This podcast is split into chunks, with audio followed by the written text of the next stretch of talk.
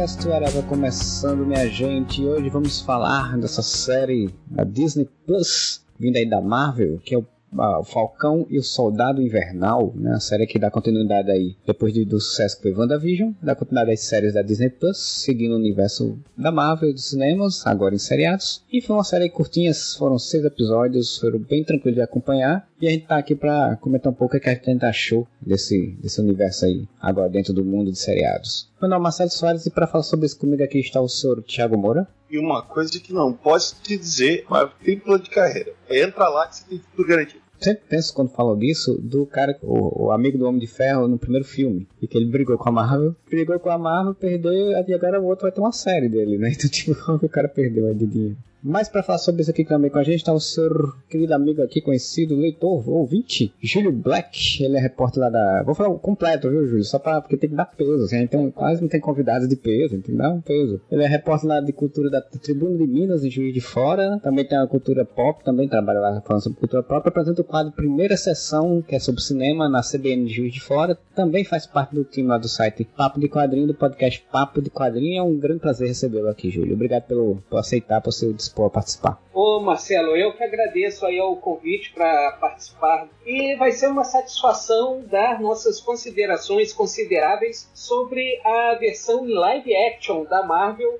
para Falcão Azul e o Bionicão. Boa. Mas para começar então, a gente vai falando sobre as opiniões gerais, né? O que a gente achou no geral do, do, da série, né? Depois a gente entra aí nos pormenores. Porque ela era, inclusive, a primeira série que ia sair, acabou sendo a segunda, se isso foi pior, se foi melhor para ela. A minha visão geral é, eu vou elogiar praticamente tudo, já tô dando spoiler, exceto uma coisa que eu não gostei, mandei deixa pro final. De resto, eu achei, cara, que o fato dela não ter sido a primeira foi bom, porque se a gente parar pra pensar, manteve uma ordem cronológica, né? Porque WandaVision se passa logo depois do. Eu me nego a usar o termo blip, tá? Ela ocorre logo depois do retorno, né, de todo mundo. E o Capitão América, o Soldado Invernal, se passa seis meses depois. Então ficou mais cronologicamente certinho, assim. Achei interessante. Até porque no WandaVision a gente teve aquele pequeno vislumbre de como é que foi o retorno, né? Através da Mônica Rambeau. Uhum. E agora a gente viu real, né, os efeitos da humanidade que a gente não tinha visto direito ainda. Essa série acaba ganhando um peso maior, até porque com o passar do tempo tem outras dinâmicas de conflitos, né? Que o WandaVision não ia ter. E tu, Júlio, qual foi tua visão assim geral da série? O que é que tu achou? Gostou? Tem, algum, tem alguma coisa que não gostou? Enfim. Rapaz, eu gostei muito da série. Eu acho que, como todo mundo, fiquei muito feliz, muito satisfeito. Foi engraçado porque ela chegou também com, a gente pode dizer assim, com uma expectativa muito grande depois de WandaVision, ainda mais que era a série que tinha toda essa questão de brincar com a televisão, ter metalinguagem, e a gente sabia que Falcão e o Soldado Invernal seria mais essa coisa de ação, thriller de suspense, de espionagem, e o resultado eu acho que foi muito positivo, apesar, obviamente, como o Moura falou, né, a série tem os seus defeitos que a gente, que a gente vai comentar mais pra frente. Eu acho que a série era tão boa, tão boa, e soube usar tão bem o tempo só com seis episódios, mais ou menos 40 minutos cada um, que se a Marvel quisesse transformar isso no filme, enxugar uma hora e meia e levar para o cinema, seria muito legal, até por conta da importância do final da história, o legado que ela deixa agora para o que vem aí para frente para o MCU. Eu acho que tanto seria um bom filme, mas de qualquer forma, como um seriado, assim, para quem é fã, a gente ficou muito satisfeito e muito feliz. É, inclusive eu fico pensando se a série, ela, se, se, essa história ela foi pensada já como série, porque ela realmente funcionaria muito tranquilamente dentro de um filme, claro. Perderia muitas nuances, alguns pontos e tal, teria que jogar muita coisa. Mas a base dela realmente é bem de filme, assim, né? Bem, bem uma história bem objetiva, assim, né? Eu gostei muito desses seis episódios porque ela é bem curta, né? Ela é bem objetiva. É uma das coisas que eu sempre reclamei de seriados TV principalmente fechada e que tem 13, 14, 15 episódios que não precisava. Netflix, por exemplo, série dos heróis, tem 13 episódios sem necessidade às vezes. E eu achei muito inteligente da Marvel botar só 6 episódios e fazer episódios bem objetivos, bem ó, é, diretos assim. E eu gostei bastante do seriado tem a, a, aquela estrutura básica de crescente, né? Ele começa mais lento e tal, e aí vai cada episódio vai ah, botando uma informação e a coisa vai crescendo para no final você chegar ao, ao, ponto de convergência. Que apesar que é uma das coisas que eu vou falar mais na frente, que o final eu acho que ele peca um pouquinho algumas coisas, mas eu gostei bastante da série e eu acho que fizeram bem, fizeram bem o que eles queriam, de uma forma muito boa. Não só o legado do Capitão América, mas também desse mundo, que é como o Moura falou, né? Tipo, no WandaVision a gente viu muito pouco ali do que tinha acontecido no retorno das pessoas no, no depois do estalo. E agora a gente tem o peso disso, né? Tipo, que é, tipo, é o plano do, do, do Thanos, é, leva em conta as pessoas ficariam bem por conta de não ter as outras, né? Isso não necessariamente a longo prazo funcionaria. E agora a gente tá vendo o que aconteceu e que todo mundo volta, né? E eu gostei muito que a, a discussão, né? Série traz essa discussão sobre migração, sobre governos que, americanos que têm visões diferentes em locais diferentes do mundo e tal. Eu gostei muito dessa, dessa dinâmica. A Marvel tá, tá jogando bem com o lance de streaming, porque ao contrário do que a gente vê na Netflix, e isso foi um dos problemas que a gente já apontou várias vezes em relação às séries da Marvel na Netflix, é, tinha aquela obrigatoriedade de precisamos de três episódios. É o formato e então deu um jeito de preencher. E você vê, o WandaVision teve nove episódios.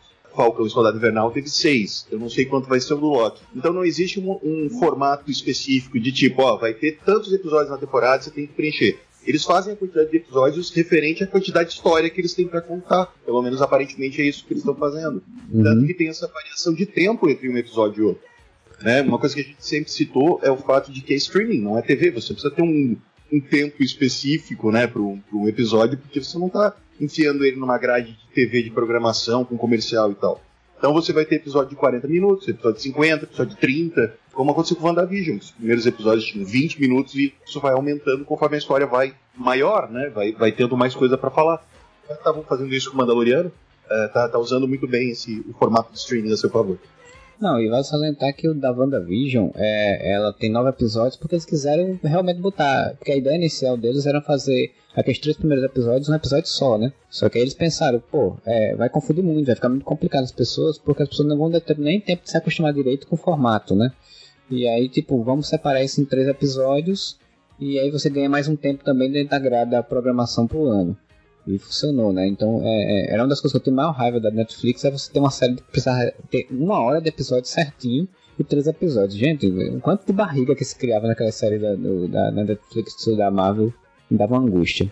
É verdade. Eu lembro até que eu comentava muito com a esposa, até com amigos assim que acompanham, que tinha até aquele esquema de, eu acho que lá pelo oitavo, nono episódio, você sempre tinha uma reviravolta que seria do tipo plot twist que você poderia encerrar a série no capítulo seguinte, por exemplo, que nem no Jessica Jones, quando, quando prenderam lá o Homem Púrpura, Sim. poderia ter um fechamento, mas é aquilo. Aí você fica enrolando com o cara preso para depois o cara se soltar Nossa. e fugir e aí arrumar outros problemas. Você tem mais uns quatro episódios, né? O Luke Cage mesmo, quando ele enfrentou aquele vilão na segunda temporada, um deles foi no nono episódio.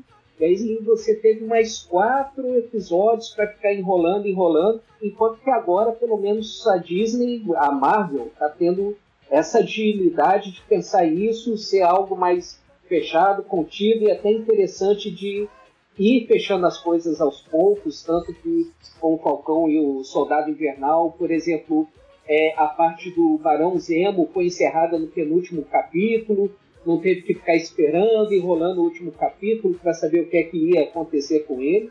E só lembrando que no caso do WandaVision, originalmente ele teria 10 episódios, mas por causa da pandemia eles acabaram não gravando algumas cenas e encurtar, é, encurtaram para 9. E que foi até a questão que muita gente fala que o último episódio foi foi meio corrido, faltou alguma coisa, faltaram algumas explicações, mas foi muito por causa disso, porque a pandemia chegou, eles estavam gravando e aí falaram, não, vai ser isso mesmo, a gente organiza para nove e entrega, entrega desse jeito. Falcão, inclusive, acho que ele também teve, ele travou, né, por conta da pandemia também. Acho que ele ia, ele ia surgir primeiro, exatamente porque ele ia ser terminado grava, as gravações primeiro. E aí depois, ele, por conta da pandemia, tiveram que reestruturar tudo mas ser externa, né? Tem muitas séries Sim, sim. Não tinha como ser feito. Porque assim, as cenas internas de luta, por exemplo, em, em prédios, essas coisas, claro, eles fizeram em sets, né? Então acho que essas cenas eles conseguiam conseguiram refazer fazer durante a, a, esse período agora de pandemia, né? Mas, pô, uma série que se baseia muito em coisas externas, tem, tem muita coisa acontecendo fora, assim, era muito difícil realmente. E assim, o que eu acho legal é que a série ela conseguiu equilibrar bem esse, né, todos os pontos, né? Tipo, ela tem ação, mas ela tem também ó, desenvolvimento de personagem, ela tem também é, é, desenvolvimento do cenário, localizações diferentes, distintas, momentos diferentes na história. Então, tem uma série que ela consegue realmente dar um equilíbrio bom, narrativamente falando. No primeiro episódio você tem o começa com uma grande cena de ação e o Sam atuando para a Força Aérea, mas logo você vê que aparentemente os Vingadores ainda tipo não, não se reestruturaram, né? Porque realmente faz pouco tempo e tem a, a famosa piadinha lá do cara de tipo, mas você não recebe um salário, né? Tipo, tipo ele tá, tem que procurar se reestruturar após, após esse retorno, né? Porque nem, nem trabalho direito ele, tem. Mas sabe que é um negócio que eu fiquei pensando quando eles vão no banco lá e o cara, daí é, eles começam a questionar o lance do salário e tal. Eu pensei, não, mas pô, Tony Stark não paga o salário pra ele. Aí eu lembrei que, mano, ele ficou cinco anos desaparecido, foi apagado. E antes disso ele tava dois anos fugitivo da, da, da justiça. Então, é. não, ele não tinha salário. Provavelmente, como ele mesmo falou, era uma coisa meio que. O trabalho que ele fazia era meio que voluntário, assim, tipo, ele, ele, ele não tinha um salário, mas ele tinha casa, comida, viagens, né? Podia, acho que, fazer de tudo, então isso meio que compensava não ter um salário. Ah, e tinha o Thor, que era um deus, não precisa de dinheiro, o Pisão, que era um androide, citozoide, que não come, não dorme, não sente frio nem nada, não tem necessidades materiais, né? Ainda assim tinha, tinha dinheiro para comprar o terreno lá em Westview que ele comprou. O grande mistério, onde é que ele conseguiu o dinheiro? Falando do Sam, qual é a visão que vocês, que vocês acharam dessa, dessa história de retornar? Porque você assim, acha que nunca tinha ouvido falar da família dele, né? Nunca tinha ouvido falar de irmã, de pai, não sei o que. Era realmente um personagem que não tinha um passado bem, bem explicado, né? Ele era só o meio que sidekick do capitão, né? Então. Uma coisa interessante dessas séries é que se a gente parar pra pensar, tanto WandaVision quanto Falcão e Soldado Invernal são origens personagens que a gente já conhece há muito tempo. A gente conheceu a Wanda, só que a gente sempre teve pinceladas do passado dela. Ela contava, ou ela, né? E ela não era a feiticeira escarlate, né? Ela era a Wanda que estava ali. E daí na série a gente viu todo o passado dela e quem ela realmente é, e finalmente, tipo, anos depois a gente descobriu. Isso que eu falei que é um plano de carreira da Marvel. Você entra lá e daqui a pouco você vai. O teu personagem vai crescer eventualmente. E daí ela se torna feiticeira escarlate no final, finalmente, até busca a sua origem dela. Isso está acontecendo a mesma coisa com o Sam. O Sam a gente sabia algumas pinceladas do passado dele, né? Foi pra guerra, que ele trabalhava no, serviço social, né? Esses combatentes de guerra e tal. A gente tinha algumas pinceladas do passado dele, mas a gente só via ele como o Falcão, né? Como o super-herói que o amigo do Capitão América. Agora, a série te dá todo o passado dele, né? Toda a mitologia ao redor dele. Então, você vai conhecer a família dele, vai saber de onde ele vem, qual é o passado dele. Você vai ver realmente mais aprofundado quais são os dramas dele, quais são, quais são as motivações dele. Então, eu acho isso muito interessante. Não só essa questão de apresentar, mas também desenvolver o personagem, até porque agora o Sam Wilson vai ter um, um, destaque tão grande sendo Capitão América daqui para frente. Aliás, a gente pode falar spoiler aqui tranquilamente, né? Sim, sim, pode. Foi uma oportunidade não só para passar o escudo para outro personagem, mas também para desenvolver o, o Sam e ele tem até um escopo mais para frente que agora ele realmente vai ter um destaque muito grande no MCU, então a gente precisa saber mais de onde ele veio, a família, as motivações dele, até porque a série toca em, mesmo que não tão profundamente, mas assim, toca em assuntos que são relevantes, como essa questão do, do racismo, todas essas situações que eles enfrentam, a dificuldade que ele tem por ser negro, de não conseguir empréstimo em banco, ele ter dúvidas se ele poderia ser o Capitão América por ser negro, a gente saber da história da família dele, a dificuldade da origem dele, as dificuldades que a família passa por ele ter ficado tanto tempo desaparecido, porque ele morreu por causa do Thanos. Assim, a gente teve uma, uma oportunidade de conhecer muita coisa sobre ele durante esses seis capítulos, a gente perceber que o Anthony Mack é um cara que tem carisma para segurar o personagem, tanto que apesar da série ser Falcão e Soldado Invernal, a gente tem um desenvolvimento maior do, do Sam, do Falcão, e o Buck não é tão desenvolvido assim, apesar dele conseguir resolver muitas coisas do passado dele para poder encarar o futuro a partir de agora mas realmente, assim, até pela questão do Sam assumir o, o, papel, né, a posição do Capitão América, ele acaba tendo mais destaque. Eu acho que a Marvel fez isso muito bem na, na série ou minissérie, né? A gente não sabe se vai ter uma segunda temporada. O banco, inclusive, ele ficou mais folha branca, digamos assim, para eles mexerem para o futuro do que o capitão, do que o Sam, né? Porque o Sam meio que já tem time meio que guiou. O Buck, ele. Ok, ele resolveu o negócio lá do passado dele como soldado invernal, com, a, com um caderninho, tentando pedir desculpa às pessoas e tal, no final da série. Mas é tipo, ele não construiu uma vida nova, digamos assim. Ele não dá, dá a entender que ele tá que ele ficou interessado na menininha lá, mas ele não sabe se é, e ele não tem meio que uma família, ele tá, ele tá mais folha branca para poder trabalhar, né, poder montar. Como a gente falou ali, né, de como a gente não conhecia muito do Sam, além de algumas pinceladas, se a gente para pensar, a gente não sabia nada do Buck fora pré ele ir pra guerra. Porque depois que ele vira o Soldado Invernal, ele não é mais um personagem a gente consegue compreender muito. Porque ou ele é o vilão com a mente apagada, né, em Soldado Invernal, em Capitão América Guerra Civil a gente vê tudo meio pela perspectiva do Steve Rogers, então a gente não vê muito do Buck, a gente não sabe muito quais são as motivações dele, a gente sabe que ele tá, ele tá muito mais perdido do que o Steve tava, né? Porque o Steve, pelo menos, quando despertou aqui, ele foi acolhido, né? O, o Buck não, o Buck passou anos tendo a mente apagada e apagada e apagada. Isso, e daí, no, tanto no Ultimato quanto no Guerra Civil, a gente não tem muito Buck, né? Ele tem muito pouco tempo de para aparecer. Então, cara, eu fiquei muito de cara com a atuação do Sebastian Stan nessa série, porque ele deu uma dramaticidade pro Bucky que a gente não tinha visto em momento nenhum do universo Marvel até agora.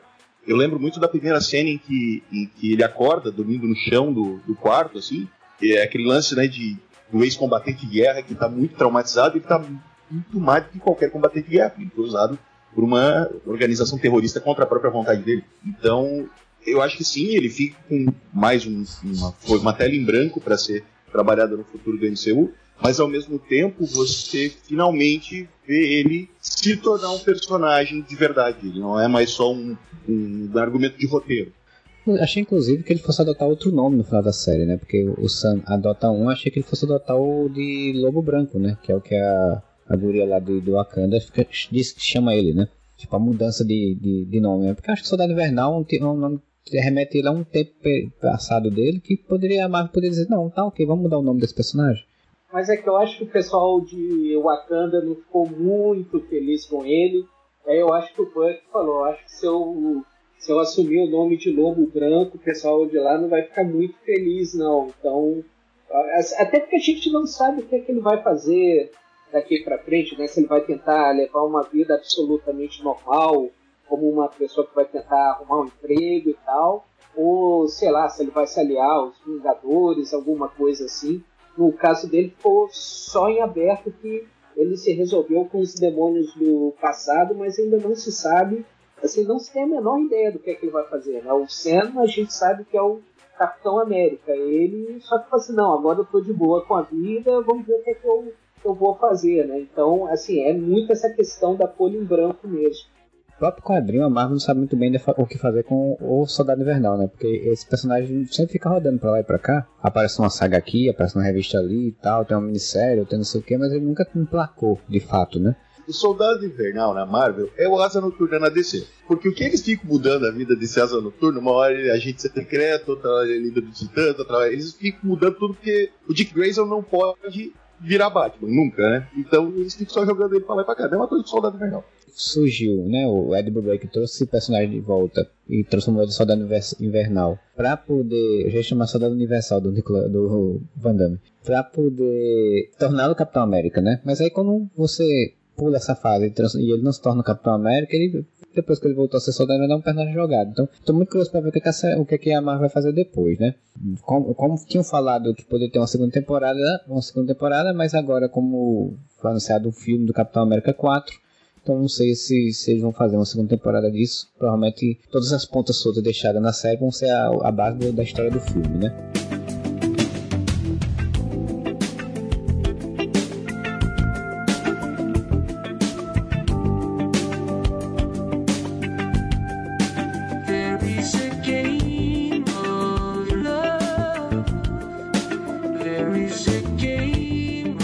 Legal com essa série é porque assim, a Marvel, todo mundo sabia que ela ia dar o escudo para o Sam, né? Todo mundo sabia que era esse caminho. Ela poderia ter feito do jeito mais simples possível, né? Vamos fazer um outro filme. No outro filme lá tem um draminha no início do filme sobre isso, mas ele pega o escudo e vão pra batalha e vão pra guerra, né?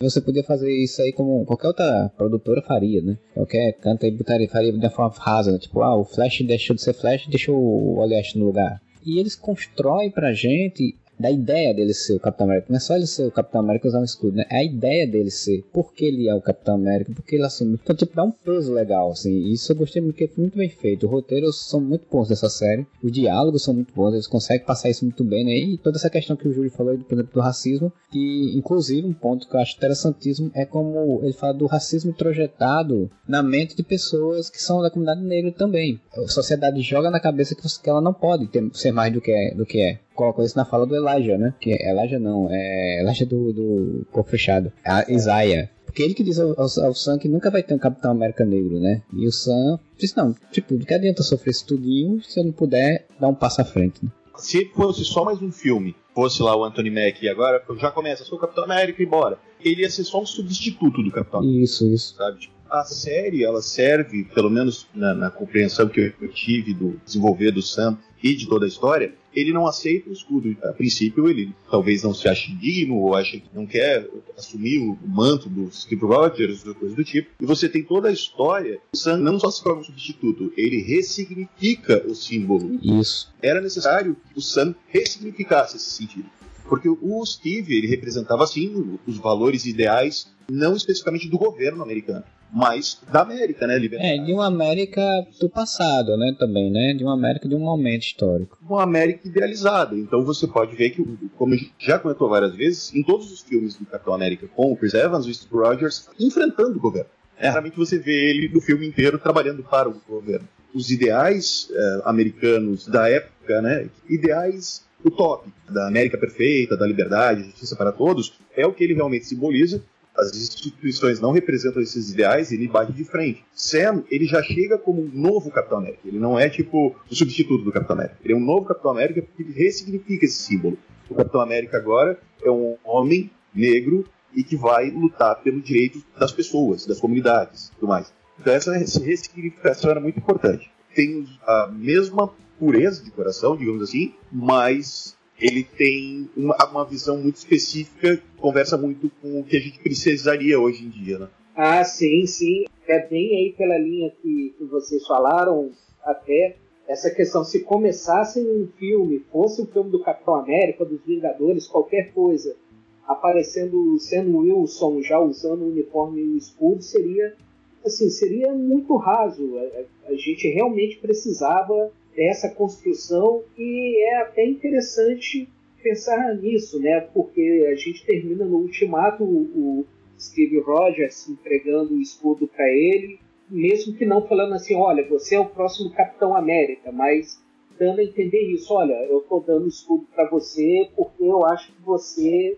tem que seguir é, representando esse símbolo e tal, e a gente vê que o, o Sam, no início da série, ele ainda está muito em dúvida quanto a isso, seja não só pela representatividade do símbolo, o que o Capitão América representa, mas toda essa questão, ah, eu, um homem negro, ser o Capitão América, ou mesmo assim, eu, Sam Wilson, esse cara que era do exército, que até entrou nessa vida de super-herói, mas de repente eu ser o Capitão América, a gente vê que ele realmente tem muita dúvida, muita segurança, porque é um peso gigantesco para os ombros de qualquer pessoa, né? Eu imagino qualquer um de nós, assim, na nossa área de atuação, se de repente alguém quer uma referência numa área, chega para qualquer um de nós e fala assim, olha, eu quero que você me substitua, você vai ficar, putz, mas, mas logo eu, né? Logo eu sei lá, tipo, ah, eu vou ter que sentar na bancada do Jornal Nacional amanhã e, e dar as notícias, você fica nisso. A única questão que, que eu não gostei assim, disso no início é que foi meio que uma repetição do que a gente viu no Homem-Aranha Longe de Casa. O Peter Parker está lá meio que com o legado do Tony Stark, que é o lance dos óculos e tal ele pensa assim: ah, eu não sou digno disso, eu vou dar para a primeira pessoa que eu achar que merece ficar com isso. Daí ele vai entrega lá para o mistério e arruma aquele problema todo. meio idiota, apesar assim, de ser acaba sendo uma parte da jornada, mas isso, ele entregar o escudo que foi confiado a ele pelo Steve Rogers, tipo, olha, isso daqui é para você e só para você, e ele entregar para o governo americano. E aí ele começar a perceber a burrada que ele fez quando. Quer dizer, ele não entregou para o governo americano, ele entregou para o museu.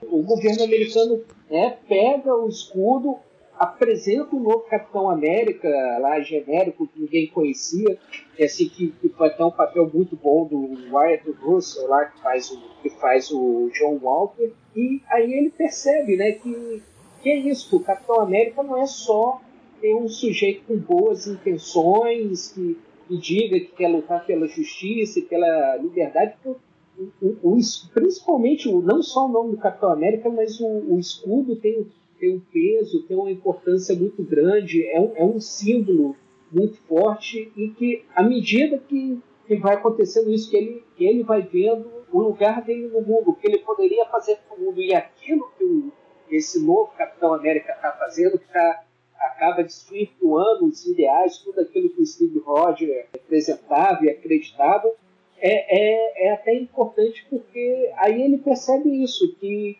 que é um símbolo, que esse símbolo não pode estar na mão de qualquer um. Assim, ele vai ressignificar o Capitão América, porque ele tem uma origem diferente, ele tem uma etnia diferente, tem tudo isso, mas que ele sabe que, do modo dele, ele vai conseguir honrar esse legado, principalmente ele passa a querer, ele, ele percebe a burrada que ele fez, ele percebe quanto que o poder do símbolo, né, assim, essa coisa, o ícone é, é, tão importante e que a gente sabe, a gente vê muito isso por aí, que você deixa um símbolo na mão de uma pessoa, ela desvirtua isso completamente. Eu acho que isso foi muito interessante na série, que é, mostrou não só a insegurança que o. Essa coisa da jornada do herói, né? A insegurança que o, que o herói pode ter, mas o quanto que ele pode ir crescendo nesse caminho, principalmente vendo os exemplos errados. É uma responsabilidade que foi dada para ele, mas que ele é capaz e ele não pode, e que ele não precisa e nem pode fugir dela. Né? Eu acho que, principalmente, o último episódio deixou isso muito claro lá, quando ele faz aquele discurso, que ele, enfim, é, percebeu o quanto que ele pode contribuir para o mundo. Tem um negócio que eu acho bem, bem interessante, que até um Burashi está aí, que também você falou, Júlio, do, do de, da questão do símbolo do Capitão América, porque assim, o, o, Capitão América do MCU, né, principalmente do MCU, tô colocando do, do cinema, pega bem a ideia de ele é um personagem que é um capitão, ele é um símbolo porque ele toma decisões difíceis fora do que o, o padrão que as pessoas esperam, né? Ele não vai pelo caminho normal, pelo caminho que seria cômodo de ir. Ele toma decisões diferentes, ele toma decisões pensando no coletivo no geral. E é isso que, o, que a série trabalha, tenta mostrar o que o, o Sam também tem, né? Essa coisa da jornada do herói ela realmente é muito. A Marvel é muito isso mesmo, de tipo, o herói recebe um, uma coisa e fica com medo de usar, e, e aí não usa, e passa pra outra pessoa, e a outra pessoa faz as coisas erradas, e ele tem que, não, eu fiz errado, eu tenho que voltar. Realmente o Marvel faz muito isso. Na série, pelo menos, ele botou que ele botou isso pro, pro museu do Steve, né? Tipo, não, isso aqui é do Steve, vai pro museu dele, vai ficar. Aí o, o povo do governo foi escroto. Dizer, não, é. eu vou pegar aqui e dar pra outra pessoa. Isso tudo que o Júlio falou, que foi muito legal, eu queria pontuar e corroborar com a sua fala em três diálogos que acontecem no filme entre, porque eu, eu adoro a interação, inclusive, entre o Anthony Mack e o Sebastian Stan. Tem três pontos de diálogo que fala muito sobre essa jornada do Sam tentando se identificar com aquele símbolo, né? A primeira é quando eles fazem a terapia de casal, naquela cena hilária, e eles começam a discutir, porque começa uma cena engraçadinha, né? Eles fazendo aquela concurso de quem pisca primeiro e tal. Só que ela vai se tornando mais densa. E eu pensei muito, porque quando aquela cena fosse começar, que eu disse, ah, cara, não acredito que eu vou fazer uma ceninha toda de humor, estilo Bad Cop e Good Cop, né? A jornada do Buck é exatamente uma jornada muito psicológica, né? A do Sam, ela é mais de autoconhecimento, digamos assim, enquanto a do Buck é psicológica mesmo, assim, supera, superação de traumas até que ele fala, por que, você desistiu dessa porra desse escudo? Aí o Sam fala, cara, o que, você tem a ver com isso?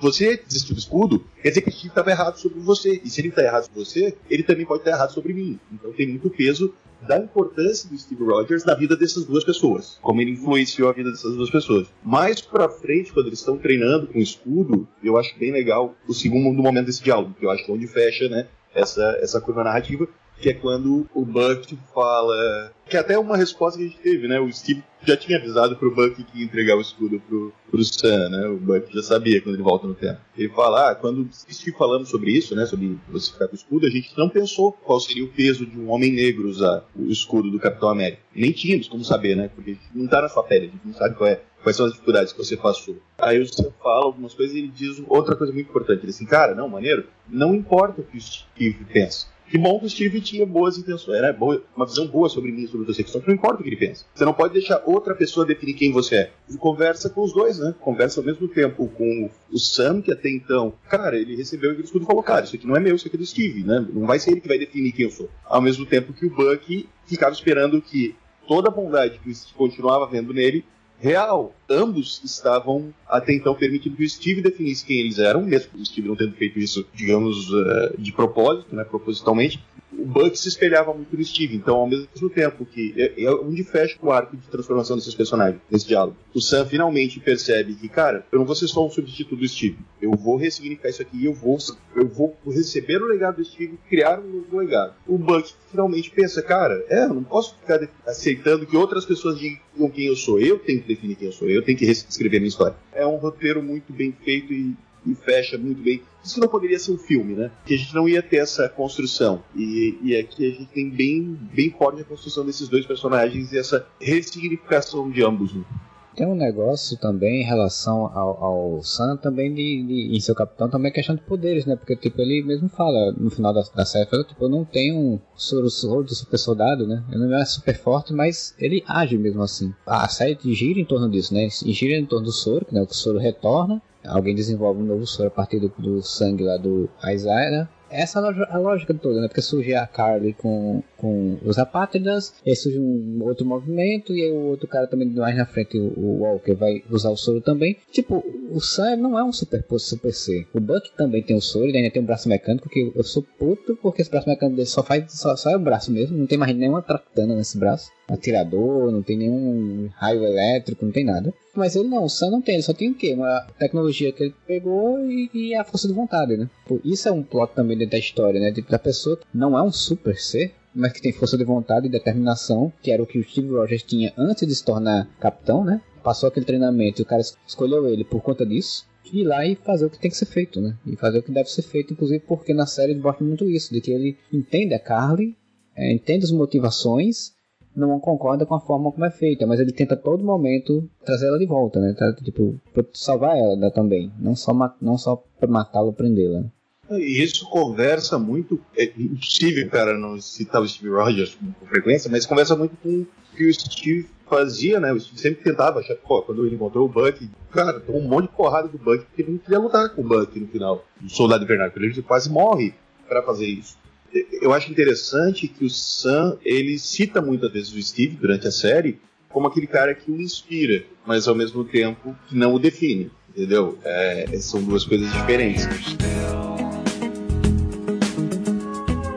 Atlas,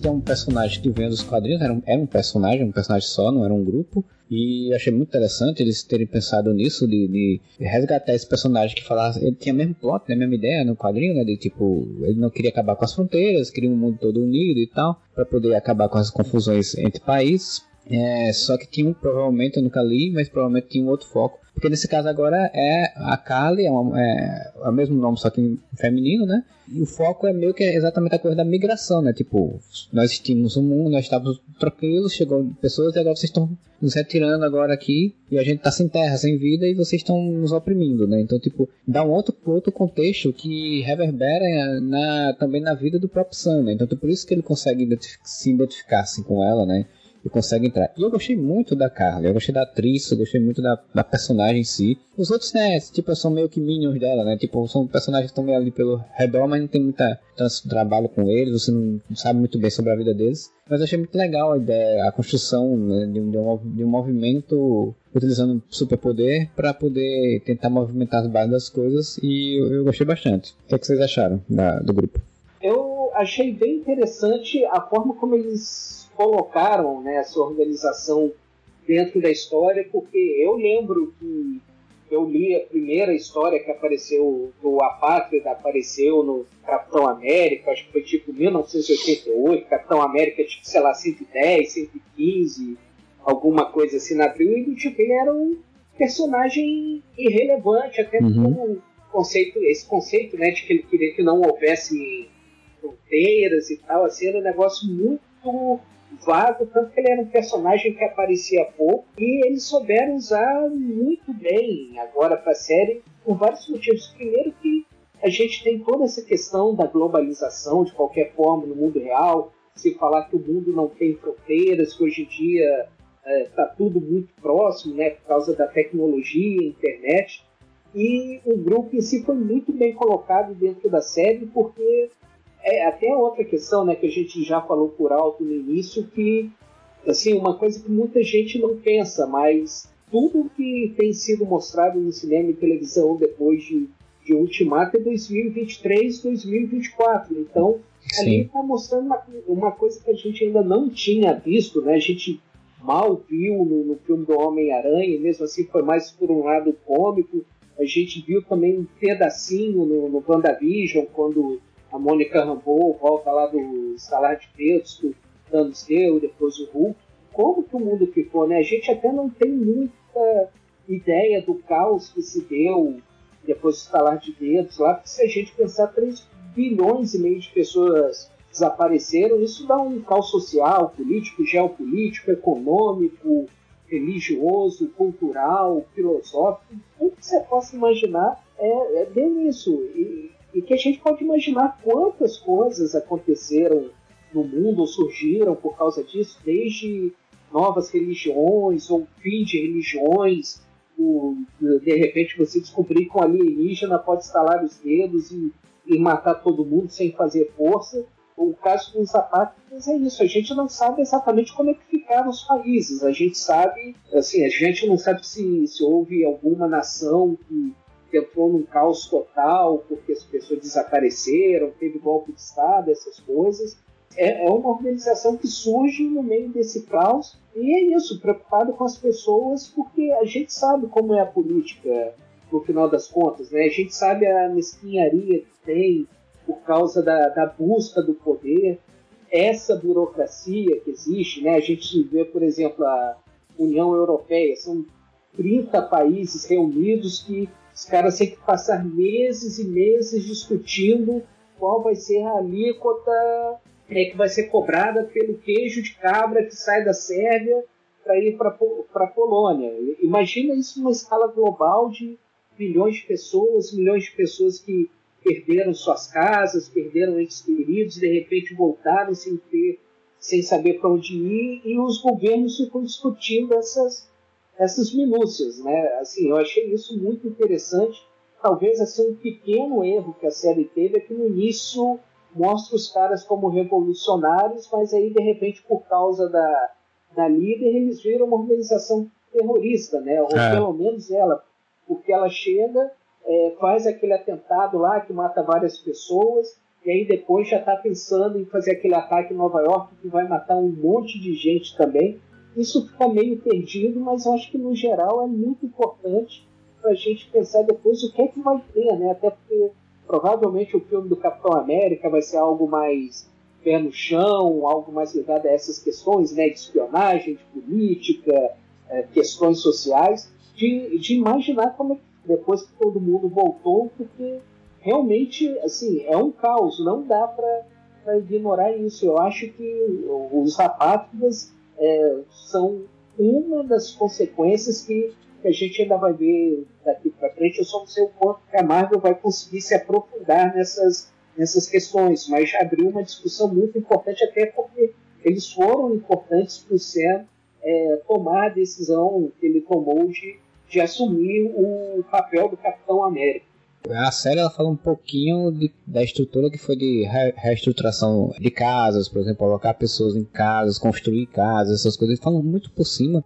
Criaram uma, uma entidade meio que para ser a ONU deles, né? Que é CGC, um negócio assim. Que eu achei, no final achei meio engraçado o Sam conversando com eles no meio da rua assim, tipo, uma coisa tão. Nem parecia que era super uma organização, enfim.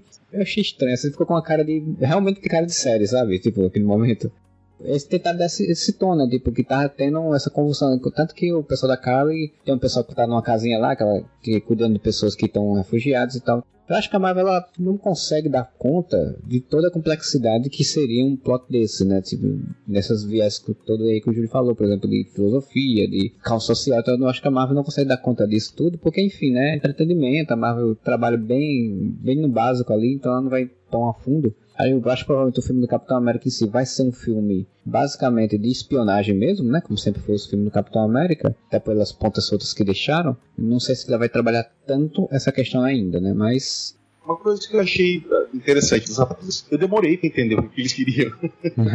ah, no começo era aquele lance de ah, o mundo era melhor como era antes né, das pessoas voltarem. Mas não estava conseguindo entender o que, que isso tinha a ver com um mundo, um povo, né? Qual é a ligação entre fronteiras e só que assim, quando apareceu aquela propaganda do Conselho de Repatriação, tal, que é a tal da ONU que você citou, que é, na verdade, uma, uma organização que estava trabalhando para repatriar as pessoas. Entendi, apesar disso não ter sido explicado ipsis literis na, na série. Imagina um país como os Estados Unidos, que é a maior economia do mundo. Acaba com metade da mão de obra dos Estados Unidos. Qual vai ser a primeira coisa que o governo vai fazer?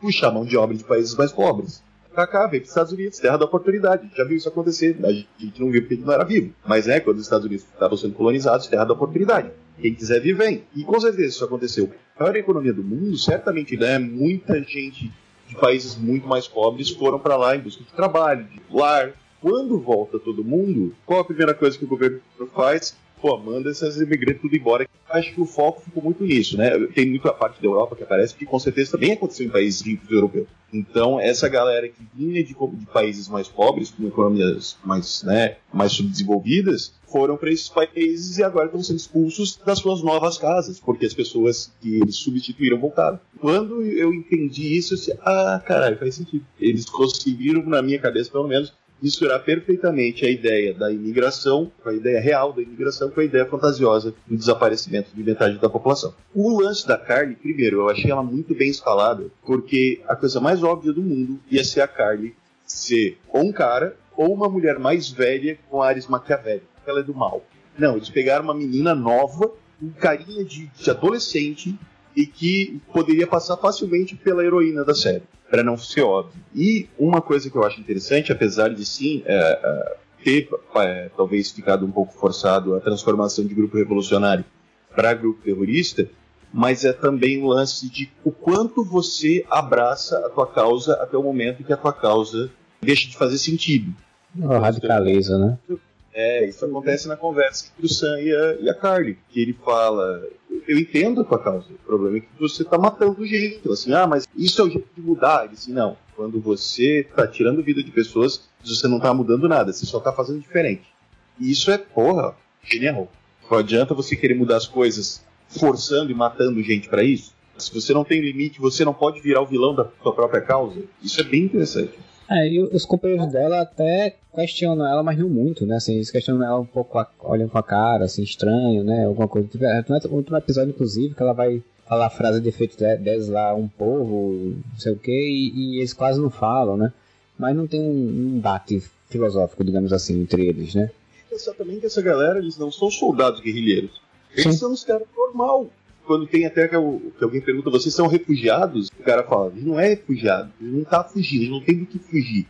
A gente não tem casa, a gente não tem onde viver, a gente não tem lugar no mundo que expulsaram a gente de todos os lugares que a gente, que a gente foi. Isso é muito foda. Então é uma galera que tá perdida. E aí encontra na Carly. Isso acontece muito quando várias pessoas estão perdidas, qualquer maluco pode se tornar líder, né?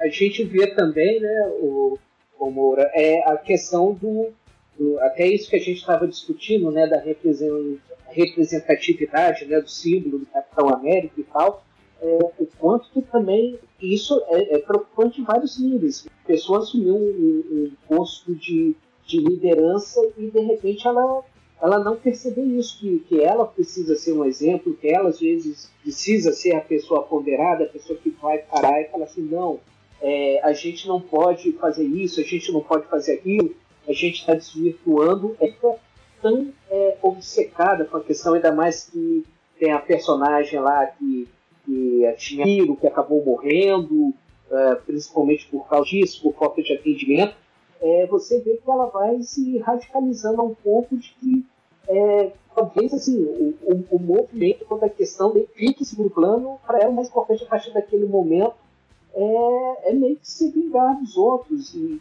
e aí, aí vem esse problema, que as outras pessoas, principalmente que são pessoas normais, não percebem que, que ela está perdendo o controle, mas não tem ninguém ali, até por conta da origem deles, para chegar e falar, ó, oh, peraí, ô, criatura, você está indo longe demais. Que negócio é esse da gente vir aqui para Nova York, matar 50 pessoas dessa organização importante só porque você está com raiva? Pensa assim, cara, isso daí não vai servir de exemplo para ninguém. Isso daí vai acabar só piorando nossa, nossa situação. É, assim, é uma questão que a gente vê muito por aí. Da, a pessoa está numa posição de liderança e, e, as questões pessoais dela sobrepujarem o interesse coletivo. Eles botam até, inclusive, uma coisa que eu acho interessante, que é, que é a questão das.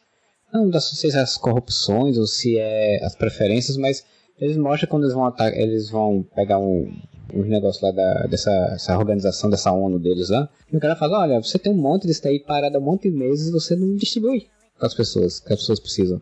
E as pessoas estão morrendo doentes porque você não distribui, né? Então, tipo, que gerenciamento é esse que você está fazendo, né, de, de, de, crise? Que ela começa a radicalizar, né? Porque exatamente, a mulher morre e aí, tipo, ela faz, vai, vai se lascar, né? Tipo, o sistema... É, mas ao mesmo tempo, o que ela faz? Ela explode o lugar com vários funcionários que o cara ali, sei lá, carrega carrinho de mão, tá ligado? Que é segurança da porta.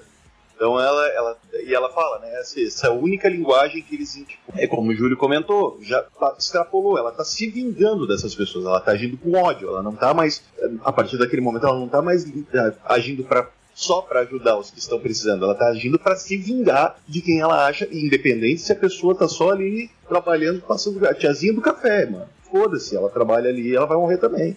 Fazer um paralelo, né, igual Gavião Arqueiro no, no Vingadores Ultimato, que a, a, revolta dele, que ele perde toda a família, os filhos, a esposa, e ele não aceita que pessoas ruins tenham sobrevivido, né, os bandidos. E o ódio dele é tão grande, assim, é, é um desespero tão grande, é, é tanto um desejo de se vingar como também de morrer que que ele assume lá né, o uniforme do, do Ronin, Ronin, não sei como é que fala, e sai matando bandido pelo mundo inteiro, sendo que é algo que não vai resolver. A dor dele continua lá, ele pode matar 50 japoneses de uma vez, e, e quando ele terminar, aquele vazio vai estar lá dentro dele, mas é, é isso, é, assim, é tanta raiva, tanta coisa que você entra numa, numa espiral de vingança que assim, você não consegue sair e não resolve o seu problema. Como a série fala sobre vingança, né, fala sobre esse processo de, de radicalização para resolver uma questão, o Falcão e o, e o, o Soldado Invernal eles radicalizam para tentar resolver a questão também, que é ir falar com o Zemo, né? Um cara que foi responsável por um monte de porcaria que aconteceu antes. Estava preso numa prisão até bem muito, muito tranquila, porque foi muito fácil dele sair. Ele deveria, ele deveria ter saído antes. Não sei porque ele não saiu antes achar que ele tava na balsa já. E a radicaliza pegando ele pra poder ajudar, né? Então, tipo, o Zemo, cara, que ator fantástico, né? O bicho é muito bom. Eu confesso, para mim, o plot todo deles tirarem o Zemo da cadeia não faz o menor sentido. Nenhum. Só pra ter o Daniel Bru na, na série, passei pano. Mas não faz sentido. Porque a última vez que a gente viu o Zemo, ele tava dentro de um negócio fechado, hermético, que tinha o, o, o Bilbo lá olhando pra cara dele, né? De repente ele tá na sala normal, você tá numa coisa bem mais tranquila. Ele é meio que o mestre da manipulação, né? Esse é o poder do Zemo. Ele é fácil ia ficar de boa, lá, até todo mundo dizer, ah, mas vamos dar um bom comportamento pra esse rapaz aqui, tão bonzinho que ele é. Não tem nada de mal, vamos botar aquele tela normal.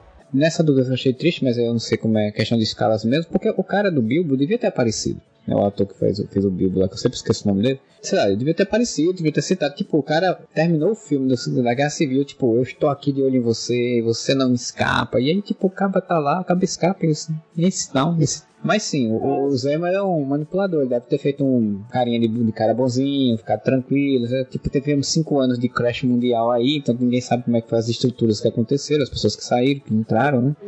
Ele já estava sete anos ali. É o Martin Freeman, o, Isso. o Marcelo. Falando aí dessa questão do Zemo, realmente é como vocês falaram, e me lembra até muito o Homem de Aço, eu não sei se vocês lembram, aquela cena em que o Zod aparece a primeira vez, a primeira vez que ele se encontra lá com, com o Clark Kent, que ele chega e fala, ó, oh, eu quero que você vá pra minha nave, eu não lembro agora, tipo, pra gente conversar e tal. E de repente ele chega e fala assim, ó, oh, mas eu quero que aquela mulher ali vai também, que é a Lois Lane. Por quê? Não sei, porque está escrito no roteiro que ela tem que subir na nave. É, não tem motivo nenhum, porque a ideia deles é pegar o Superman, botar lá na nave, que ele vai ficar sem poder e tal. Mas é aquilo, se a Lois Lane não subisse com ele na nave, não teria ninguém para libertar o, o Clark Kent lá da prisão que ele ficou, e aí o Zod lá com a galera ia, ter, ia terraformar o nosso planeta, virar um novo Krypton, acabou o filme e tal. Então, assim, são aqueles momentos do roteiro que você é, você faz a coisa que não tem a menor explicação, como vocês falaram. É, primeiro que era pro Zemo tá, é na balsa, não faria o menor sentido ele tá ali na, na Alemanha. Eles falaram assim: ah, a única pessoa que a gente pode entrar em contato agora que vai nos ajudar a descobrir onde está fulano ou quem fez isso ou aquilo é o Zemo, e aí eles conseguiram libertar o cara com com tanta facilidade. Eu, eu fico até imaginando o seguinte: é, todo mundo ficou muito decepcionado quando é, se descobriu no Capitão América Guerra Civil que o Zemo era tipo.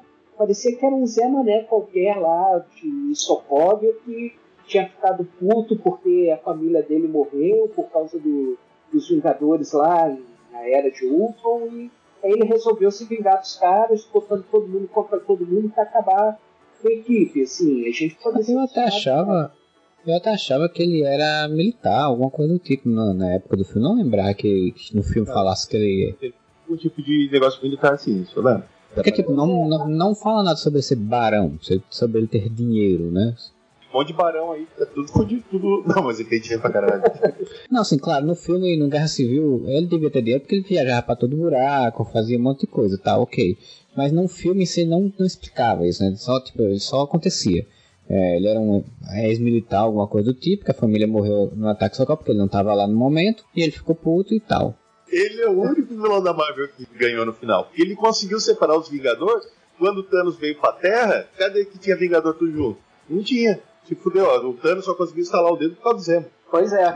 Aí, aí é só a dúvida que eu fico é a Marvel resolveu fazer um retcon com ele, do tipo se arrependeu é, da forma que tinha tratado o Zemo, ou se essa coisa mágica do Kevin Feige de pensar, não, a gente vai apresentar o Zemo aqui, mas ele vai ser importante no futuro, mas não vamos dar maiores detalhes, ou se foi isso que a Marvel faz muito também. Não, a gente apresenta esse personagem aqui, ele é, ele é utilizado tipo a Darcy nos dois primeiros filmes do Thor, que apareceu depois em WandaVision, ou Caveira Vermelha, que ninguém lembrava dele, apareceu em Guerra Infinita. Ou se talvez fosse isso, assim, do tipo, não, a gente usa o Zemo aqui, mas no futuro a gente vê o que é que faz com ele, e aí ah, vem essa coisa dele ser um barão, de ser é, ultramilionário, essas coisas todas. E, tipo, é o cara fodão que conhece todo mundo, né? Ele conhece todo o, o submundo do crime na Europa,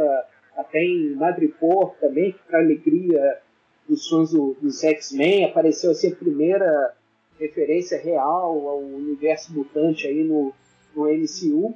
Mas é, inclusive, inclusive, se a gente soltar os episódios, olha lá no cantinho, você vai ver um cara com tapa-olho escondido lá. e o cara de tapa-olho é o Mephisto, não é o Wolverine.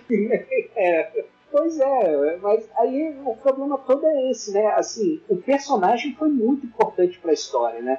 Mas a forma como, como ele foi é, reintroduzido no, no MCU, eu achei assim, um jeito muito porco.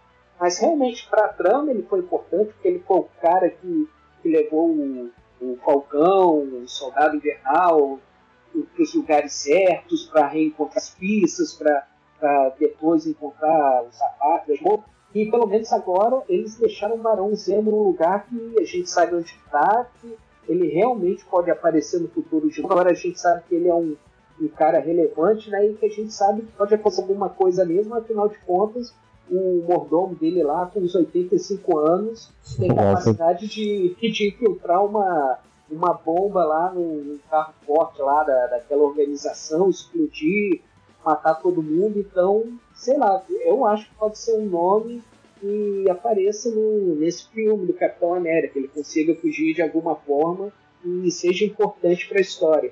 Só para não perder aqui a linha de raciocínio que eu ia falar. Eu acho que foi um retconzão mesmo que o Kevin Feige mandou ali.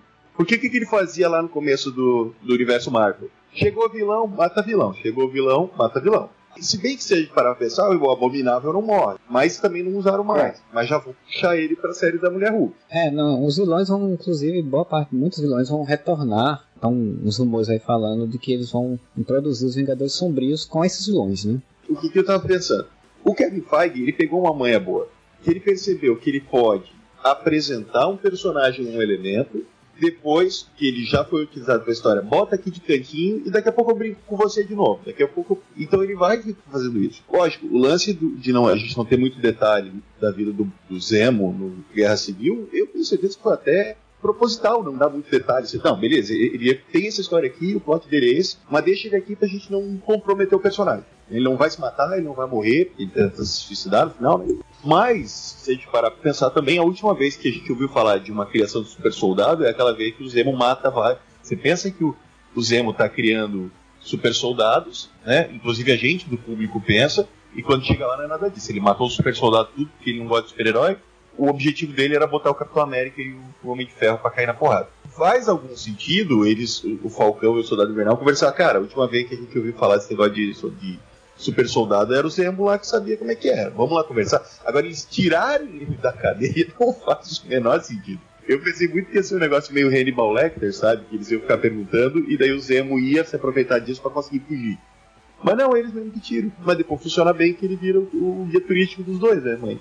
É, ele é o personagem guia, exatamente, né? Ele tá ali para levar os, os protagonistas para outro, outros cenários, né? Levar ele para outros mundos. E, e, esse negócio do, do, final do Guerra Civil, inclusive eles citam, né? Eles falam que, que depois que, aquele, que aconteceu aquele caso lá, começou a outra, procurar outras formas de fazer super soldado, né? Procurar outros caminhos, outros lugares, né?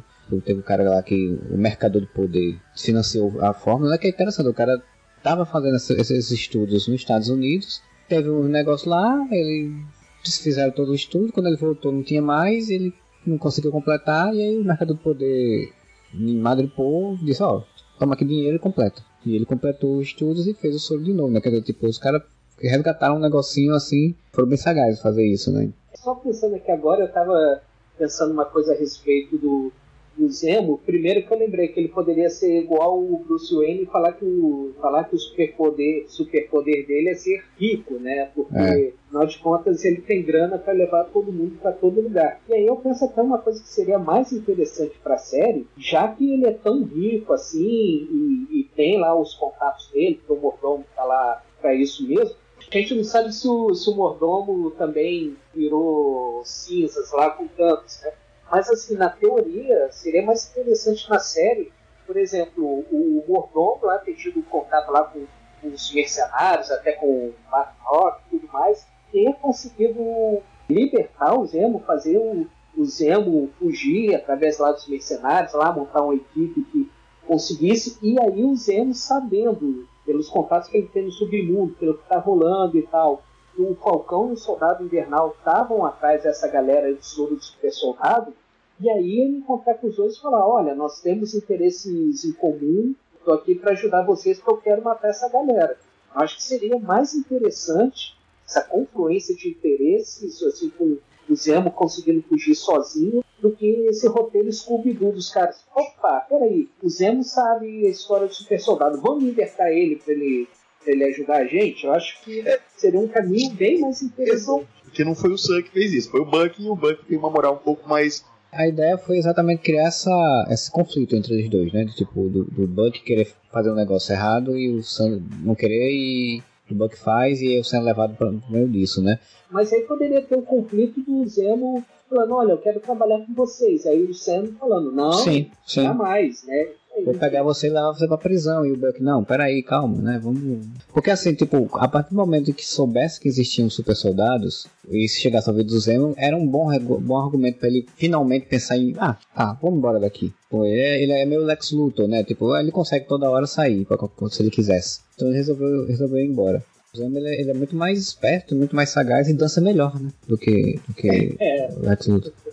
E aí disso leva eles para eles, via, pra eles ir para esse outro caminho, né? De tentar investigar de onde é que vem esses super soldados, como vai conseguir impedir isso, que leva eles para Madripoor, leva eles para aquele universo submundo do crime, né? Da, no meio da Europa ali. E que leva eles a encontrar Sharon Carter, né? De novo, né? Tipo, leva eles a ter toda uma dinâmica. É muito, muito interessante porque tem um negócio interessante que o, o assume a, a, o codinome do, do Tigre Branco, né? Se não me engano. O cara fala, não, mas como assim, tipo, a gente é diferente? Não, mas é só se vestir igual, assim. Tipo, é quase tipo, vocês são negros, é só se vestir igual, que ninguém vai prestar atenção, sabe? Tipo, eu senti que esse, esse meandro de, de subtexto aí, sabe? Porque os dois são parecidos, ah, tá, ok, bota aí. E é muito legal a cena, né? Tipo, essa dinâmica dos três personagens é muito boa. Assim, todos os momentos das cenas, inclusive deles discutindo e brigando, é muito boa. Eles funcionam muito bem, realmente. Fora que Madripoor, que cenário incrível que eles criaram para essa cidade, cara.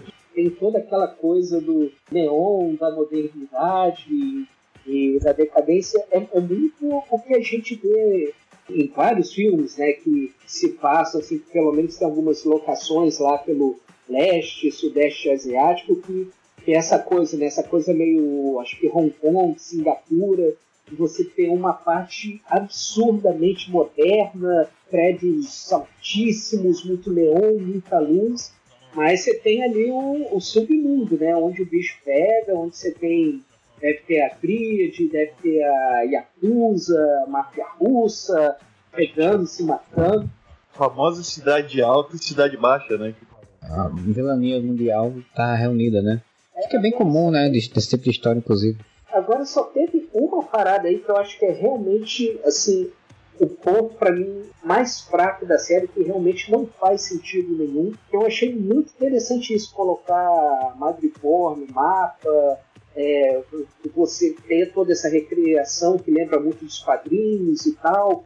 Realmente só não consigo concordar com essa ideia da Sharon Carter ter se tornado uma vilã assim, para mim não faz o menor sentido, porque do tipo, ela é sobrinha da, da Peg Carter, que foi uma das fundadoras da Shield, ela trabalhou com a Shield, e depois do desencanto que ela teve lá, que a Shield acabou, que ela foi trabalhar para a CIA, aí teve os problemas da guerra civil dela é, acabar se tornando uma foragida. Não faz sentido para mim ela ter ido para lá, sendo que ela tinha contato com o Capitão América, todo esse povo também estava foragido e, e, poderia ter outros contatos, ex-agentes da SHIELD, etc e tal, que ela poderia ter tido guarida para ter ficado em qualquer lugar do mundo. Para mim não faz sentido ela ter ido para lá, ter ficado puta do tipo, ah, depois de tudo que eu fiz pelo mundo, eu me tornei uma. Me, to... é, me veio como uma criminosa, então vou me tornar uma criminosa mesmo. Você mercador do poder, você é o fodão aqui da cidade e tal. Tanto que eu ainda tenho um fiapo de esperança que naquela cena pós-créditos, quando ela consegue é, ser redimida lá, que o governo americano perdoa, fala que ela pode voltar para a CIA, e daí ela faz aquela ligação lá para a galera, pra galera falando, ó, oh, agora eu tô aqui de volta, tô com a CIA, vou poder roubar uns planos e tal, prepara o pessoal aí para para gastar um dinheiro, eu ainda tenho um fiapo de esperança que seja um lance meio agente duplo da parte dela, assim, que eu achei particularmente isso de uma incoerência absurda. Ela, ela passar de uma pessoa que era tão dedicada a fazer as coisas certas e de repente fala assim: ah, eu sou bandida agora, ninguém vai me segurar e eu tô bem com isso. Provavelmente a ideia foi tipo, vamos trazer essa personagem que é ligada a esse universo de volta, mas de uma forma que seja um pouco mais interessante para trabalhar na frente, só não ser só a menina boazinha, a gentezinha, né? Tipo, eu entendo que, tipo, pra personagem que a gente conhece, principalmente dos quadrinhos, a relação que ela tinha antes, é meio estranho, assim, meio, meio fora do padrão, assim, ela ter se tornado uma vilã e ter se tornado uma, uma criminosa. É, mas eu entendo que dentro da narrativa da, da série é, é, outro ponto que eles quiseram pontuar em relação aos Estados Unidos, né? Porque tem alguns vários pontos de, de crítica aos Estados Unidos, né? É, como governo, como nação, né? em, em, alguns, alguns pontos, inclusive John Walker também é uma crítica a isso também, então a gente vai falar mais à frente. No caso dela, acho que é muito isso, tipo, dá a entender que ela não teve apoio do Capitão América que ela achava que ia ter, tipo, porque ele também tá resolvendo as coisas dele, não teve apoio de ninguém depois que terminou e ela fez, porra, a única coisa que eu tenho para me sobreviver é me meter no meio dos bandidos. E aí foi crescendo dentro do. Como ela não foi blipada, ela foi crescendo dentro do mecanismo de, de vilania, de, de, criminalidade mundial, né? Não é necessário realmente para personagem isso, mas eu entendo. Não é, não é a melhor coisa do mundo, mas eu entendo. E eu acho que é um dos pontos que. É, esse é um dos pontos que vai ser no filme, provavelmente trabalhado, né? Porque ela vai ser um agente duplo, que vai estar tá dentro do governo da CIA, fazendo missões para a CIA e ao mesmo tempo vendendo dados para criminosos. E em algum momento o Sam provavelmente vai descobrir isso, né? E, e vai ter esse conflito. Eu não sei se ela vai estar tá virada para ser uma aliada de vilão e voltar, né? Porque também não sei qual vai ser o vilão do filme, enfim. Eu entendo, não é legal, não acho tão legal, mas eu entendo até. A Emily Van ela é uma atriz muito boa, só que eu não consegui olhar no seriado e falar ah, isso daqui é uma bandidona, isso daí não vale nada, vai, vai trair todo mundo, sabe? É, é, ela não consegue ter uma, uma cara de pessoa má. Não é tipo a Sophie Turner fazendo a Fênix Negra, que para mim a Sophie Turner é uma péssima atriz, ela tentando fazer malvada. Você fala, ah, isso daí não, isso daí não consegue, não, de tão ruim. Eu acho que no caso da Emily Van assim, ela, ela é, é tão fofucha que ela querendo falar, ah, agora eu vou para os Estados Unidos, assim, não me convence. A Amy Van Camp, ela tem esse lar dúbio, que eu acho que é o que eles queriam, né? Porque, tipo, ela no Revenge, né, que a série que lançou ela, é isso que ela faz, né? Tipo, faz coisas ruins com intenções boas por, por motivo nobre, né? Teoricamente vingança. Então, tipo, eu acho que foi isso que eles pensaram, né? Vamos trazer esse lado dela, de, de atriz, para desse tom dúbio. Eu espero que no filme do Capitão América, de fato, se revele, não, eu, eu segui no mundo do crime para tentar, na verdade, pegar e derrubar essas pessoas, já que eu voltei pra CIA, né? Espero que seja assim também. Mas bem, se não for para mim, tá, tá tranquilo no começo do podcast eu falei que eu ia elogiar praticamente tudo e falar mal de uma coisa. Uhum. Mano, Xerocard, Mercador de Poder, não faz o menor sentido. Nem na trajetória da personagem como um todo, nem dentro da série. Porque, assim, vamos lá. Pela história do personagem, tudo que vocês falaram. Por causa do legado da Peggy Carter.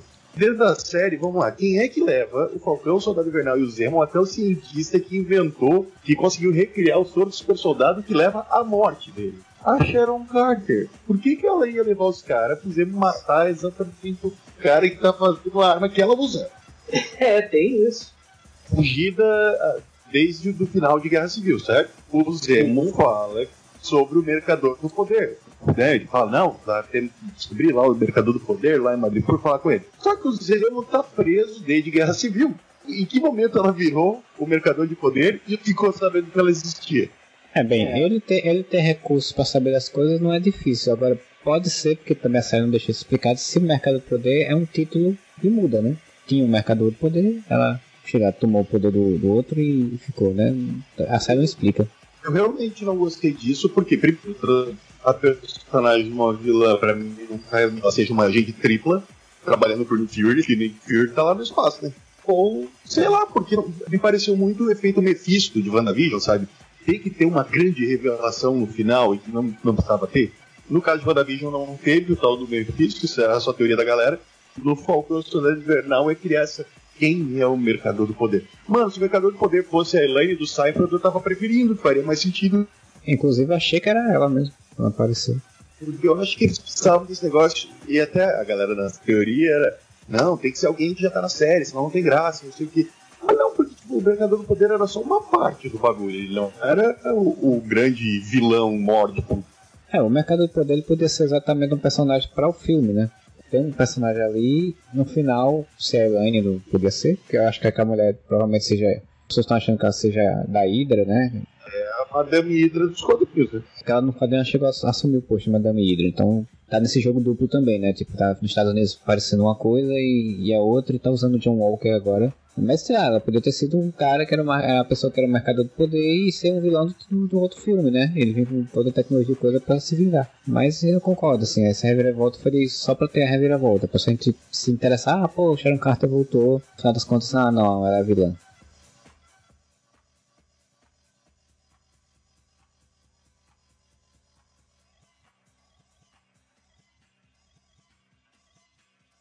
O John Walker é um personagem que eu achei curioso. A gente não sabe muito bem o que aconteceu com ele no Afeganistão, imagina, né? Porque ele disse que coisas, fizeram coisas terríveis. A gente sabe o que o governo americano fez no Afeganistão e em outros países. Como ele falou, ganhou três medalhas de, de honra, não sei o que, mas provavelmente matando um monte de gente inocente. E isso traumatizou ele. E aí eu acho é um dos pontos que o, o, esse personagem traz de crítica ao governo, que é exatamente o, o, o lado do governo americano que pega as pessoas, joga numa, em guerras destrói elas mentalmente e depois não, não cuidam disso, né? Tipo, simplesmente trazendo ela de volta deixam elas jogadas lá e botam elas pra fazer outras coisas. Não cuidam. E aí pegaram esse cara só porque ele era um condecorado no, exército, era um loirinho branquinho bonitinho, né? E aí, tipo, vamos botar que ele é igual o Steve Rogers, né? Aí quando o cara aparece com arma na mão, eu digo, rapaz, como assim? O Steve Rogers nunca usou arma, não saiu pegando arma pra dar tiro nas pessoas. E o cara aparece com arma na mão, e tem todo esse discurso, né? Tipo, do, do parceiro dele chama Black Star, também que é um parceiro, personagem que também tem nos quadrinhos. É engraçado que o Falcão discute isso com, com um dos garotinhos lá quando vem visitar a Isaiah, que é tipo, eu sou, não sou Falcão Negro, eu sou Falcão, e o outro se chama Black Star, Estrela Negra. No final das contas tem toda essa, essa dinâmica de, de sidekick também, toda essa dinâmica de parceria que só quando o cara morre que ele surta, né? E que era tipo, pra quem conhece os quadrinhos, já sabia que ele ia se tornar um agente americano que ele ia surtar.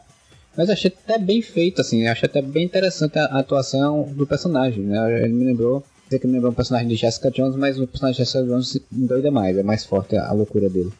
O Capitão América, né, do John Walker, eu achei muito interessante, apesar da minha memória não me ajudar, porque quase 30 anos que eu, que eu li pela última vez a, a história de, de quando surgiu o novo Capitão América, na época que o Steve Rogers largou o nome lá, eu acho que na época ele largou o nome porque o governo americano nos quadrinhos falou, não, o nome Capitão América foi criado pela gente, então você tem, para seguir como capitão, você tem que seguir o que a gente falar, ele se recusou, deixou de ser o Capitão América, e aí entrou esse cara, e eu achei muito interessante porque os dois personagens são muito parecidos, porque uhum. eles têm essa, essa crença de que eles podem ser um Capitão América, mas aí falando especificamente da, da versão para televisão, tem muito isso dele ficar deslumbrado no início, né? Dele ter isso, ah, eu sou um herói de guerra, apesar de ficar subentendido de que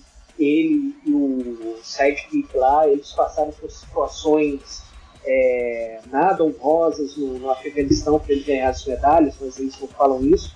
Mas desde o início você fica com aquela impressão de que ele acha que vai ser tudo uma festa, porque tem aquele evento lá que parece que é na cidade natal dele, que ele é apresentado, dá entrevista para televisão, ele vai pelos lugares tirando-se foto, dando autógrafo, aquela coisa, e ele achando que é isso, que Capitão América meio que o nome dá salvo-conduto para ele fazer o que quiser. Que ele vai chegar num lugar e falar, ó, oh, sou Capitão América, quero falar com você, quero que você me diga o que é que você sabe. Aquele primeiro confronto que eles têm com os rapátridas, que eles tomam um pau federal lá daquela turma, você vê que ele está muito acreditando que é tudo uma grande aventura e que ele vai ser amado e idolatrado por todo mundo, porque foi assim que as coisas foram com o Steve Rogers, e aí você vê no, no final das contas que tem todo esse problema da, da personalidade dele, de que ele realmente não é uma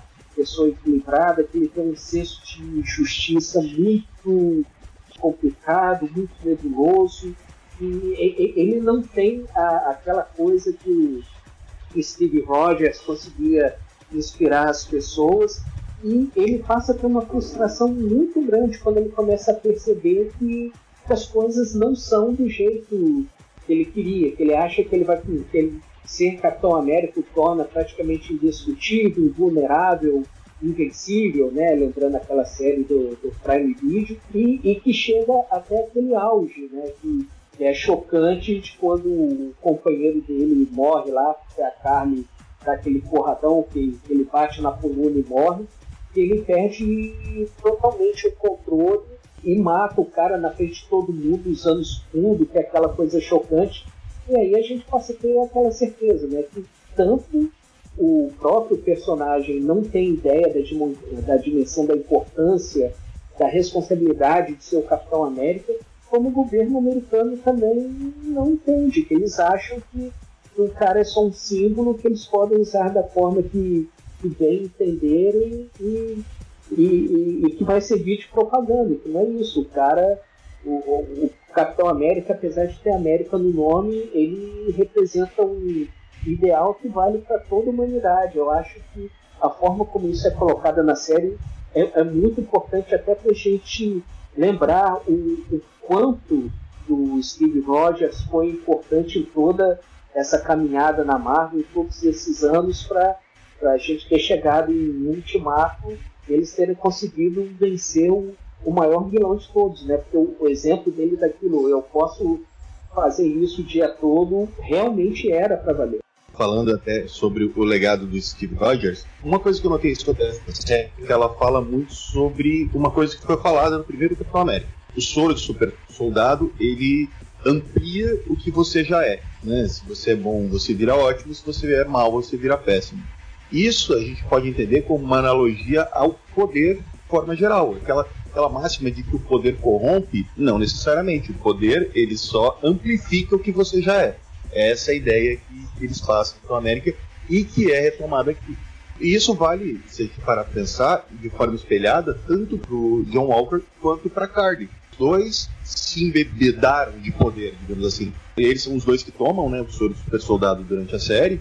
Então a gente vê que os dois amplificaram neles, na Carly, o ressentimento, a raiva, e no, no, no John Walker, a arrogância, né? O negócio de, pô, eu sou o Capitão América, foda-se, eu vou descer a porrada em quem precisar e tudo mais. A caminhada dos dois eu acho bem interessante. Inclusive, quando a gente tem essa cena chocante pra caramba que você citou, né, do assassinato com, com o escudo, algumas cenas antes, aquele mesmo apátrida tá, tá conversando com a Carly e ele comenta: ah, o meu herói favorito quando eu era criança sempre foi o Capitão América, sempre fui fã do Capitão América. E o cara morreu com o escudo do Capitão América no peito. Então, é bem lembrado é muito interessante esse lance que, que, a série fala, tanto sobre o símbolo quanto sobre o que, que você faz com o poder que lhe, que lhe é dado. O que acaba deixando mais simbólico ainda o fato do Sam não tomar o soro do super soldado. Quer dizer, ele não sucumbe à tentação de cair nesse poder. O Zemo pergunta para ele, né, Sam, você tomaria o soro? Ele, não. Ele, pô, gostei, não hesitou. Enquanto tanto o John quanto a Carly tinham essa ambição de poder, seja por um motivo teoricamente mais altruísta, que é o da Carly, o revolucionário,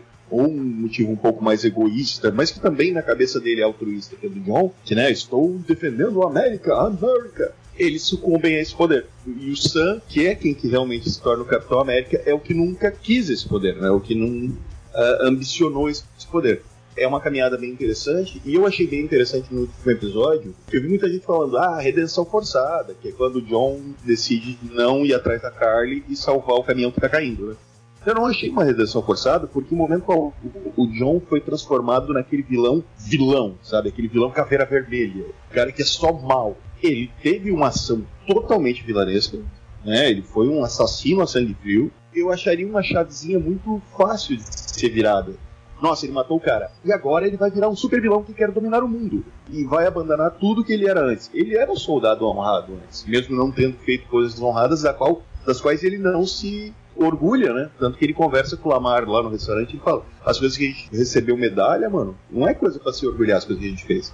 Então é, é, interessante esse lance de não terem ido pelo caminho mais fácil que era que é o caminho mais fácil que teoricamente eles fizeram com a Sharon Carter, aparentemente, mas com o John eles foram pelo outro lado. Sim, ele é uma pessoa, digamos, uma moral bastante questionável, mas ele não é um full vilão e quero dominar o mundo, que torna o personagem mais profundo, né? Dá camadas pro personagem. Acho interessante se a gente parar pra pensar que essa nova fase da Marvel, agora, tanto com WandaVision quanto com Falcão e Soldado Invernal, a linha entre vilão e herói se torna mais tênue. Ninguém, fora, digamos, o Visão em WandaVision, ou o Falcão, ou Capitão América, né, em, Falcão e Soldado Invernal, os outros personagens estão muito nessa área meio cinza. Você entende o que ele está fazendo, você pode não concordar, mas você entende. E às vezes você concorda com o que ele está fazendo, que é o, o Buck, por exemplo, mas você está vendo que ele está indo por caminhos tortuosos que não são tão legais. Então você ter esses personagens mais camadas, tridimensionais, é muito mais legal do que você ter um super vilão da semana.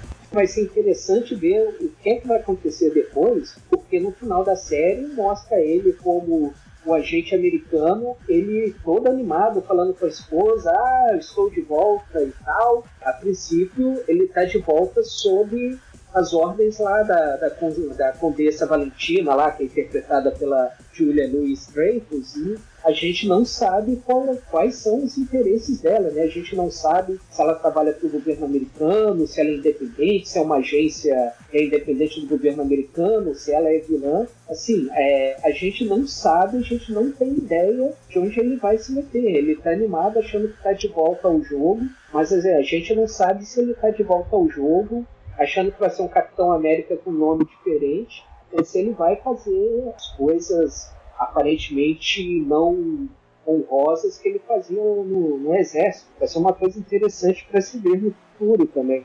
Eu acho que ele é personagem manipulado, né? Tipo, ele vai achar que vai estar tá fazendo coisas boas, vai estar tá achando que vai estar tá sendo reconhecido como um, um patriota, e aí essas coisas boas não é tão boas assim quando vê no plano geral, né? Tipo, eu acho que a, a, a personagem da a Elaine, né, do Seinfeld, a, tá construída como vilã ali, né? Tipo, ela, ela tem um, toda uma postura de vilã, provavelmente será. E acho muito legal ter importado ela com uma surpresa, assim, acho, legal ela ter entrado. Inclusive até porque ela fez o papel do presidente americano em VIP, né? É interessante ver isso, ela dentro de novo nesse contexto. E o John Walker eu acho um personagem que ele representa bem uma parte do desse espírito America Fuck Yeah, né? De, tipo, Team America lá da animação que tinha lá, por exemplo, assim, tipo essa parte belicista, tipo, ah, eu sou, sou Estados Unidos, eu chego onde eu quiser, eu faço o que eu quiser, você tem que calar a boca, você tem que aceitar o que eu tô fazendo, e ele representa bem esse espírito, né? E é esse espírito que tá sendo questionado e criticado na série, né? Então, tipo, também, ele é questionado e é criticado e é, e é meio que derrubado nesse sentido, e aí ele faz uma autoavaliação, né? Como o Moro falou, né? Tipo, ele não é um personagem unidimensional. Ele flerta com a loucura, né? Ficar louco de fato, mas não vai. Isso achei legal também, apesar que tem que. Esse último episódio eu gosto dele, mas ele tem muita cara. Ele parece que tipo, muito cara de série mesmo. É, é o episódio que eu acho que tem mais cara de série, porque ele tem umas soluções muito, muito rápidas padrões, digamos assim, porque essa cena deles segurando o caminhãozinho é muito assim, ok, já é padrão, né? A gente já viu isso em vários cantos por aí. É bem lugar comum, mas é, é mas é bom, mas acho interessante. Curioso pra ver o que, é que vão fazer com ele. O ator é bom, eu gostei do ator. Eu achei que ele podia não dar conta. Eu concordo contigo que é bem lugar comum quando ele fica na decisão entre a Carly e o caminhãozinho. Se é mais lugar comum que ele deixasse o caminhão cair para atrás da Carly. E daí o Sam salvasse o caminhão, entendeu? Porque... Não, sim, sim, sim. Esse movimento dele foi interessante, até porque ele tentou salvar, viu que mesmo que o super soldado ele não conseguiu. E o Sam conseguiu. Né? Então tipo, tem esse movimento. Para mim, claramente, a Marvel tá construindo os Thunderbolts agora. Eu odeio é. Os rumores, na verdade, que está se falando não são necessariamente os Thunderbolts, mas sim os Vingadores Sombrios, que eram o Norman Osborn que comandava nos quadrinhos, né? E aí que então acham que vai ser o General Ross que vai comandar. Eu acho que usar outro nome de Vinga, aí fazer um Dark Avengers, eu acho que falando em termos de marketing, eu não escolheria isso. Minha faculdade de publicidade eu não escolheria isso. Porque você tem uma nova marca, como tem Guardiões da Galáxia, chama mais atenção do que você fazer Dark Avengers. Aí parece que Vingadores alternativo, entendeu?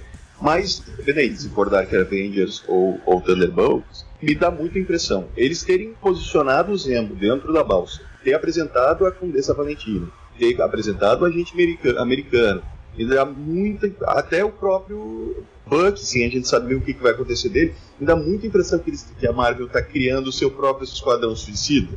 Como você falou, vai ter a abominação na série da, da She-Hulk, né? Tipo, é outro que provavelmente vai se mexer. Tem a versão da Feiticeira Escarlate, que é a Agatha, né? E, sei lá, do Pantera Negra deve surgir alguém que possa utilizar também e fazer versões dos personagens. eu acho mais fácil ser o Visão Branco do que o, Agatha. Né? Aquele lance do Visão Branco, que tem lembranças, porém não sentimentos, isso até eu acho que eu comentei no podcast de WandaVision, mas eu não tenho certeza. Que me dá muita impressão que a Marvel faz isso, né? O Kevin Feige faz isso. Ele vai posicionando as pecinhas exatamente onde ele quer botar, para quando ele for fazer o negócio, né, as peças posicionadas.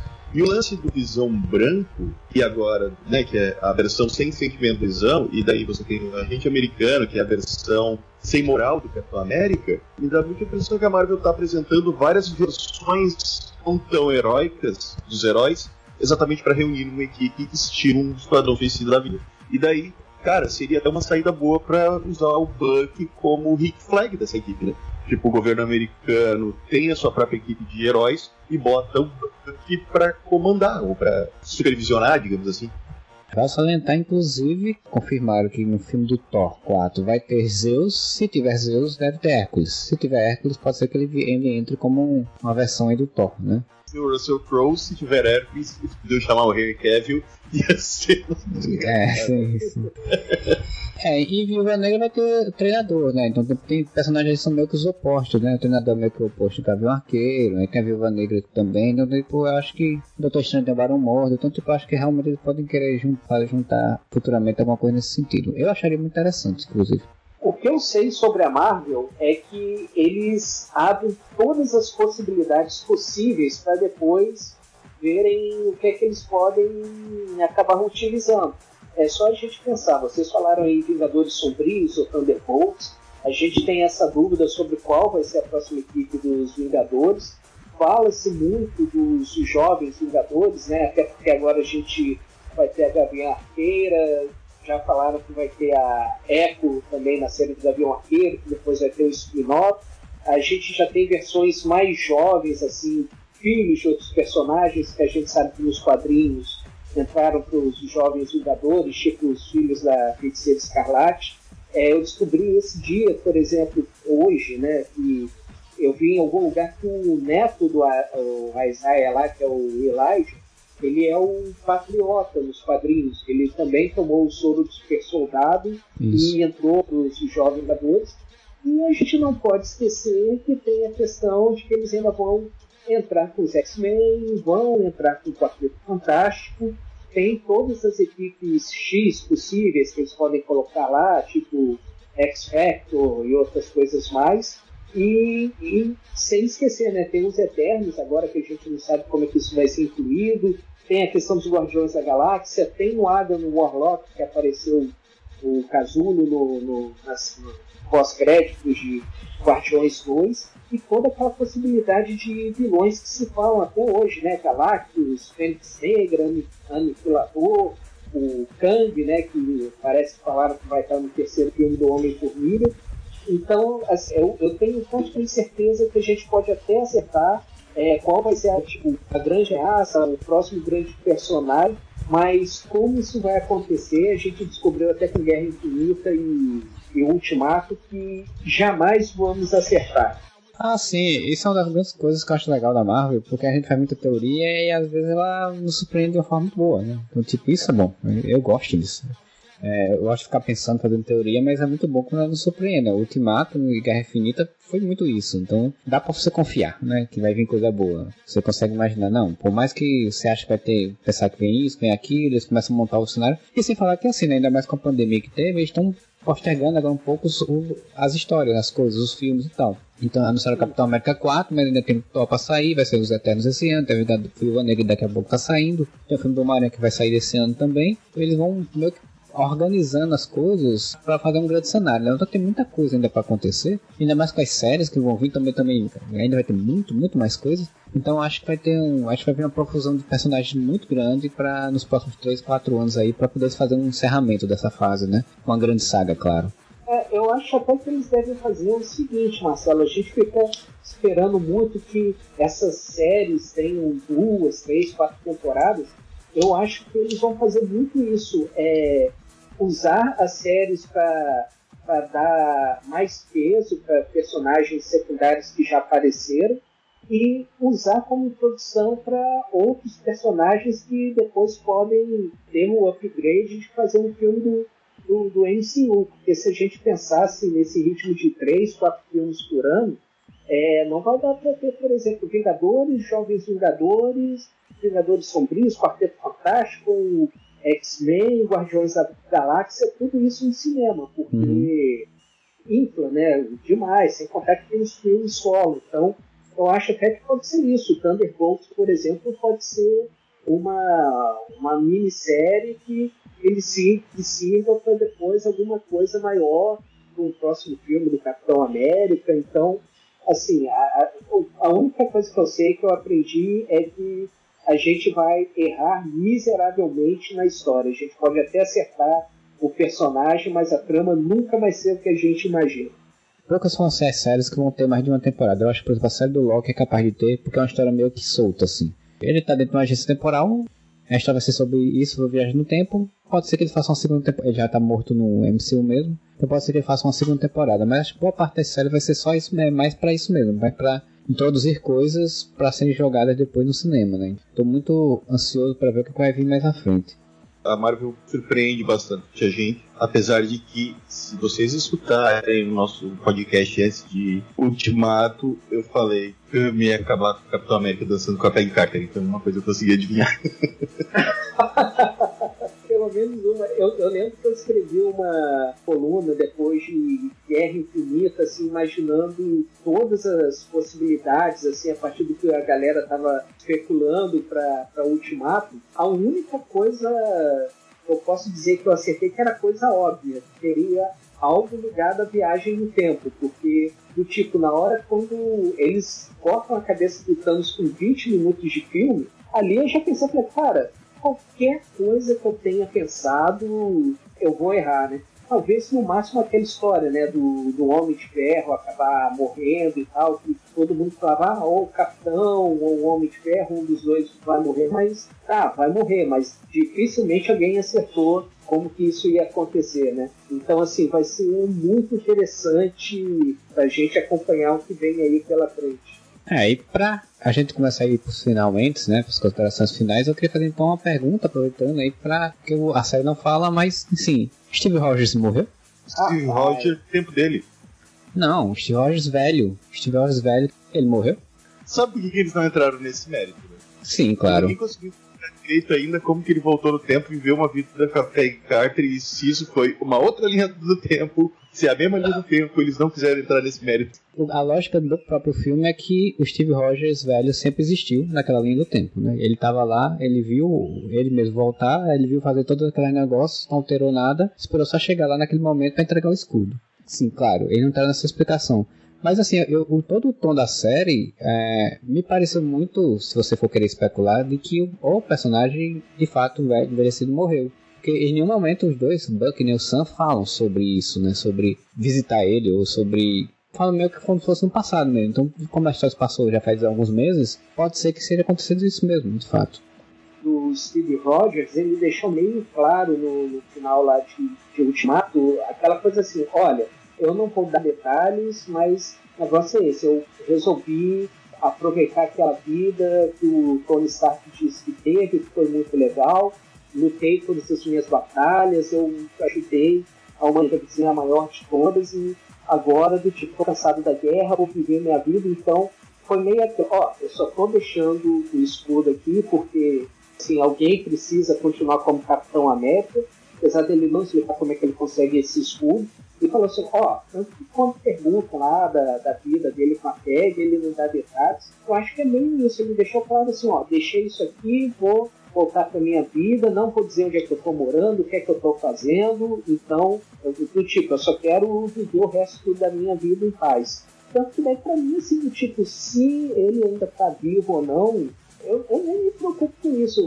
Para mim, o mais interessante é saber que ele teve a vida que ele sonhava com Peg, que eles foram felizes até o fim. E pronto, até porque essa é uma coisa que sempre me incomodou nos quadrinhos, né? Porque parece que super-herói assim, nunca tem fim, nem a alegria, nem a tristeza, as pessoas nunca morrem para sempre, né? Pelo menos nesses quadrinhos da Marvel, da DC.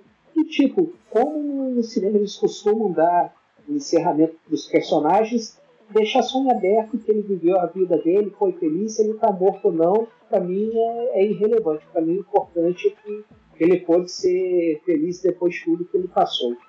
Então, pra gente encerrar, a consideração é como do, da série, né? Como a série terminou, se encerrou, a gente já falou que gostou bastante, apurou vários pontos dela. O que, é que vocês esperam aí pra Capitão América 4, né? Vai demorar, sabe disso, né? Tem filme na frente. Só que eu tô bem empolgado. Eu acho que a série deixou umas pontas abertas para isso. Capitão América do Sam Wilson em ação é uma das coisas mais legais que eu já vi. É muito legal o jeito que eles fizeram a, todo o lance da mistura da asa com o escudo e os movimentos de luta e o uniforme. Não podemos esquecer que o uniforme dele veio de Wakanda, né? A gente não citou, mas temos cenas muito fodas com a Dora Milaje sentando a porrada no Capitão Marquito. E eu tô bem empolgado, cara. Eu acho que esse último episódio mostrou todo o potencial como Capitão América. E todas as pontas soltas, né, como eu citei. Tem a, a Sharon Carter, Mercado do Poder, vamos ver o que vai dar isso. Vamos ver se o, o Buck provavelmente vai estar no filme, o Zemo talvez esteja no filme, então a gente tem, tem bastante coisa para ser trabalhada. Como a gente tem visto aí mais de 10 anos, né, já são 13 anos de, de MCU, a Marvel pelo menos tem uma qualidade, que é os filmes menos relevantes em termos de história, de qualidade de história, como o Homem-Formiga, principalmente, é, sempre são produções que ajudam a Marvel a dar um passo para frente dentro dessa cronologia, desse universo unificado que eles têm. Então, a gente sabe, né? Praticamente não se pode falar que a Marvel tem um filme muito ruim. E o Capitão América é um dos personagens que deu sorte de que até hoje os três filmes dele foram muito bons, principalmente o segundo, o terceiro também foi bom, o primeiro aquele clima de aventura apesar da gente ter especulado tudo isso daqui, eu, eu não consigo ter ideia do que, é que a gente pode encontrar, até porque a gente não sabe se esse filme vai ser daqui a dois anos, três, cinco, seis, é, muita coisa ainda vai acontecer, mas pelo menos eu fico com a esperança, a expectativa de que eles vão fazer um filme muito bom, principalmente porque vai ter essa questão de um novo Capitão América, um Capitão América negro dentro de todo esse contexto que a gente tem desses problemas de de racismo, todos esses problemas que a, a, população preta nos Estados Unidos e no mundo em geral enfrentam. Então, assim, eu acho que vai ser um filme que vai ter uma pegada muito adulta, principalmente como foi o caso do Soldado Invernal, e assim que vai ter ação e realmente vai, vai ser algo muito bem escrito, muito bem feito. Eu, eu só não consigo ter ideia do que é que eles vão fazer assim, ainda mais sendo o primeiro filme do Sam Wilson como protagonista, eu acho que eles vão ter um carinho especial e que eles vão caprichar muito nisso para que seja uma experiência assim, até muito parecida com teve com Pantera Negra, que foi o primeiro herói negro a ser protagonista. Eu acho que a gente pode esperar algo marcante nessa linha. Primeiro, realmente a gente não falou da Dora Milaje, foram muito boas. A participação dela realmente foi muito legal. As lutas são personagens que, que se encaixam bem. Dizer do uniforme do Buck, ele vem do Wakanda, mas achei meio, meio borrachudo o uniforme, mas tudo bem, é, é, dá pra entender. Gostei muito realmente dessa dinâmica dele com o escudo. Assim, coitado que fica com os braços todos ocupados, né? Tipo, já tem as asas, tem que manipular as asas, aí tem que manipular o escudo e ele tem que proteger. O coitado no, tem que se virar em 30, ô louco bicho falando sobre o futuro, eu acho que assim, eu acho que vai, vai pegar ainda mais nessas questões é, raciais, porque inclusive é uma coisa que o Isaiah fala para ele, que diz, olha, tu assumir seu manto agora, mas tu sabe que vai vir um backlash aí, né? Vai vir um retorno aí, né? Provavelmente vai vir um retorno porque vai dar muito hate em cima de tu. Então acho que provavelmente vai ter um pouco desse discurso, né? Óbvio, né? Também é, acho que isso vai estar dentro da trama também. E eu tô muito curioso é, para saber quem vai dirigir, porque tipo, o, o Capitão América cresceu muito com os irmãos russos na direção os dois filmes que eles fizeram. Então, tipo, você pegou um patamar muito bom, eu, quero, tô curioso pra ver quem é que vai seguir esse patamar, né? Pra quem é que vai ser o diretor, o roteirista pra seguir, porque eles anunciaram isso, né? Anunciaram só que vai ter o filme, anunciaram só o protagonista, o ator, o Anthony Mack. Só te corrigindo, quem tá trabalhando no roteiro é o showrunner dessa série, que eu falhei o nome agora, e eu tô sem o Google aqui pra procurar, mas eu, o mesmo showrunner de Falcão e Soldado Invernal é quem tá começando a, o projeto já. Ele não sei se ele vai dirigir, provavelmente não, mas o roteiro principal vai ser dele. É, o que já, já tem uma qualidade, né? Realmente mantém a qualidade. E curioso pra ver, porque acho que provavelmente nesse filme que o garotinho vai virar o patriota, né? O, o, o, neto do Isaiah provavelmente vai ter soro lá rodando no sangue dele, então ele provavelmente não vai virar o patriota, né? Também tô curioso porque é uma das coisas que eu mais quero ver no futuro da Marvel são os Jovens Vingadores. Eu gosto muito dessa equipe.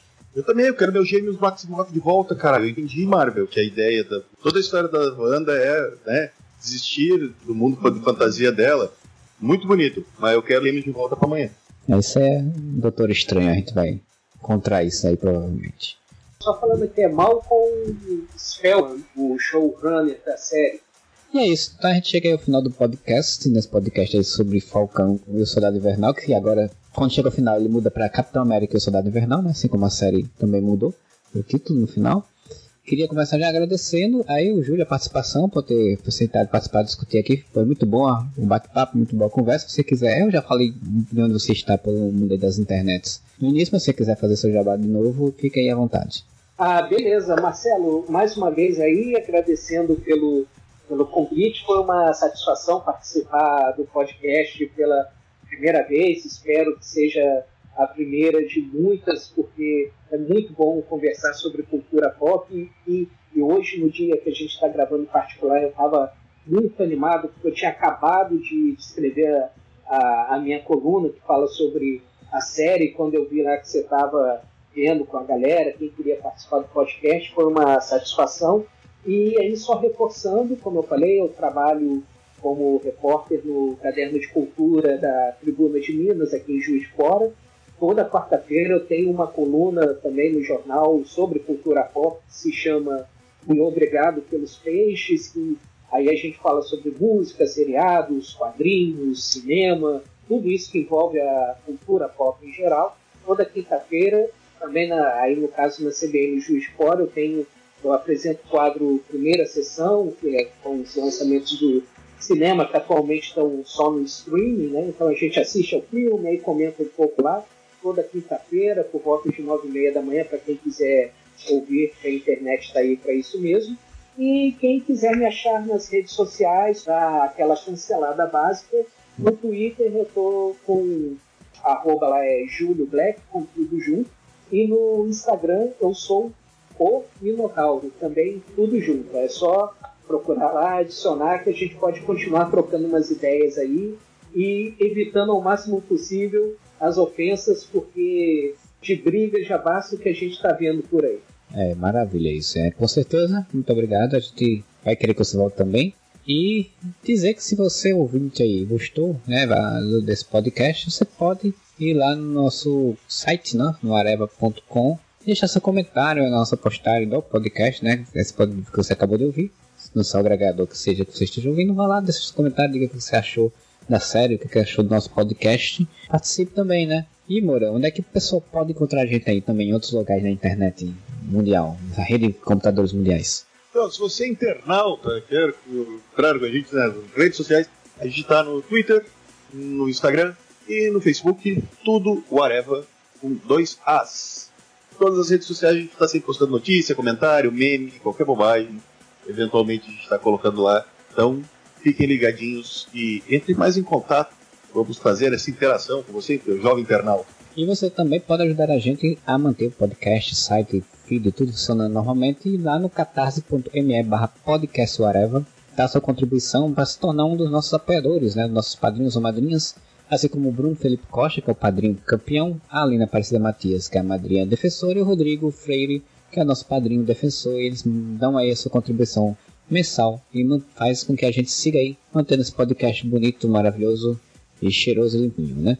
Se você curtiu, sai todas essas, dessas informações aí, chega lá, comenta, fala tudo. A gente volta semana que vem com mais um podcast. Bom final de semana para todo mundo e whatever!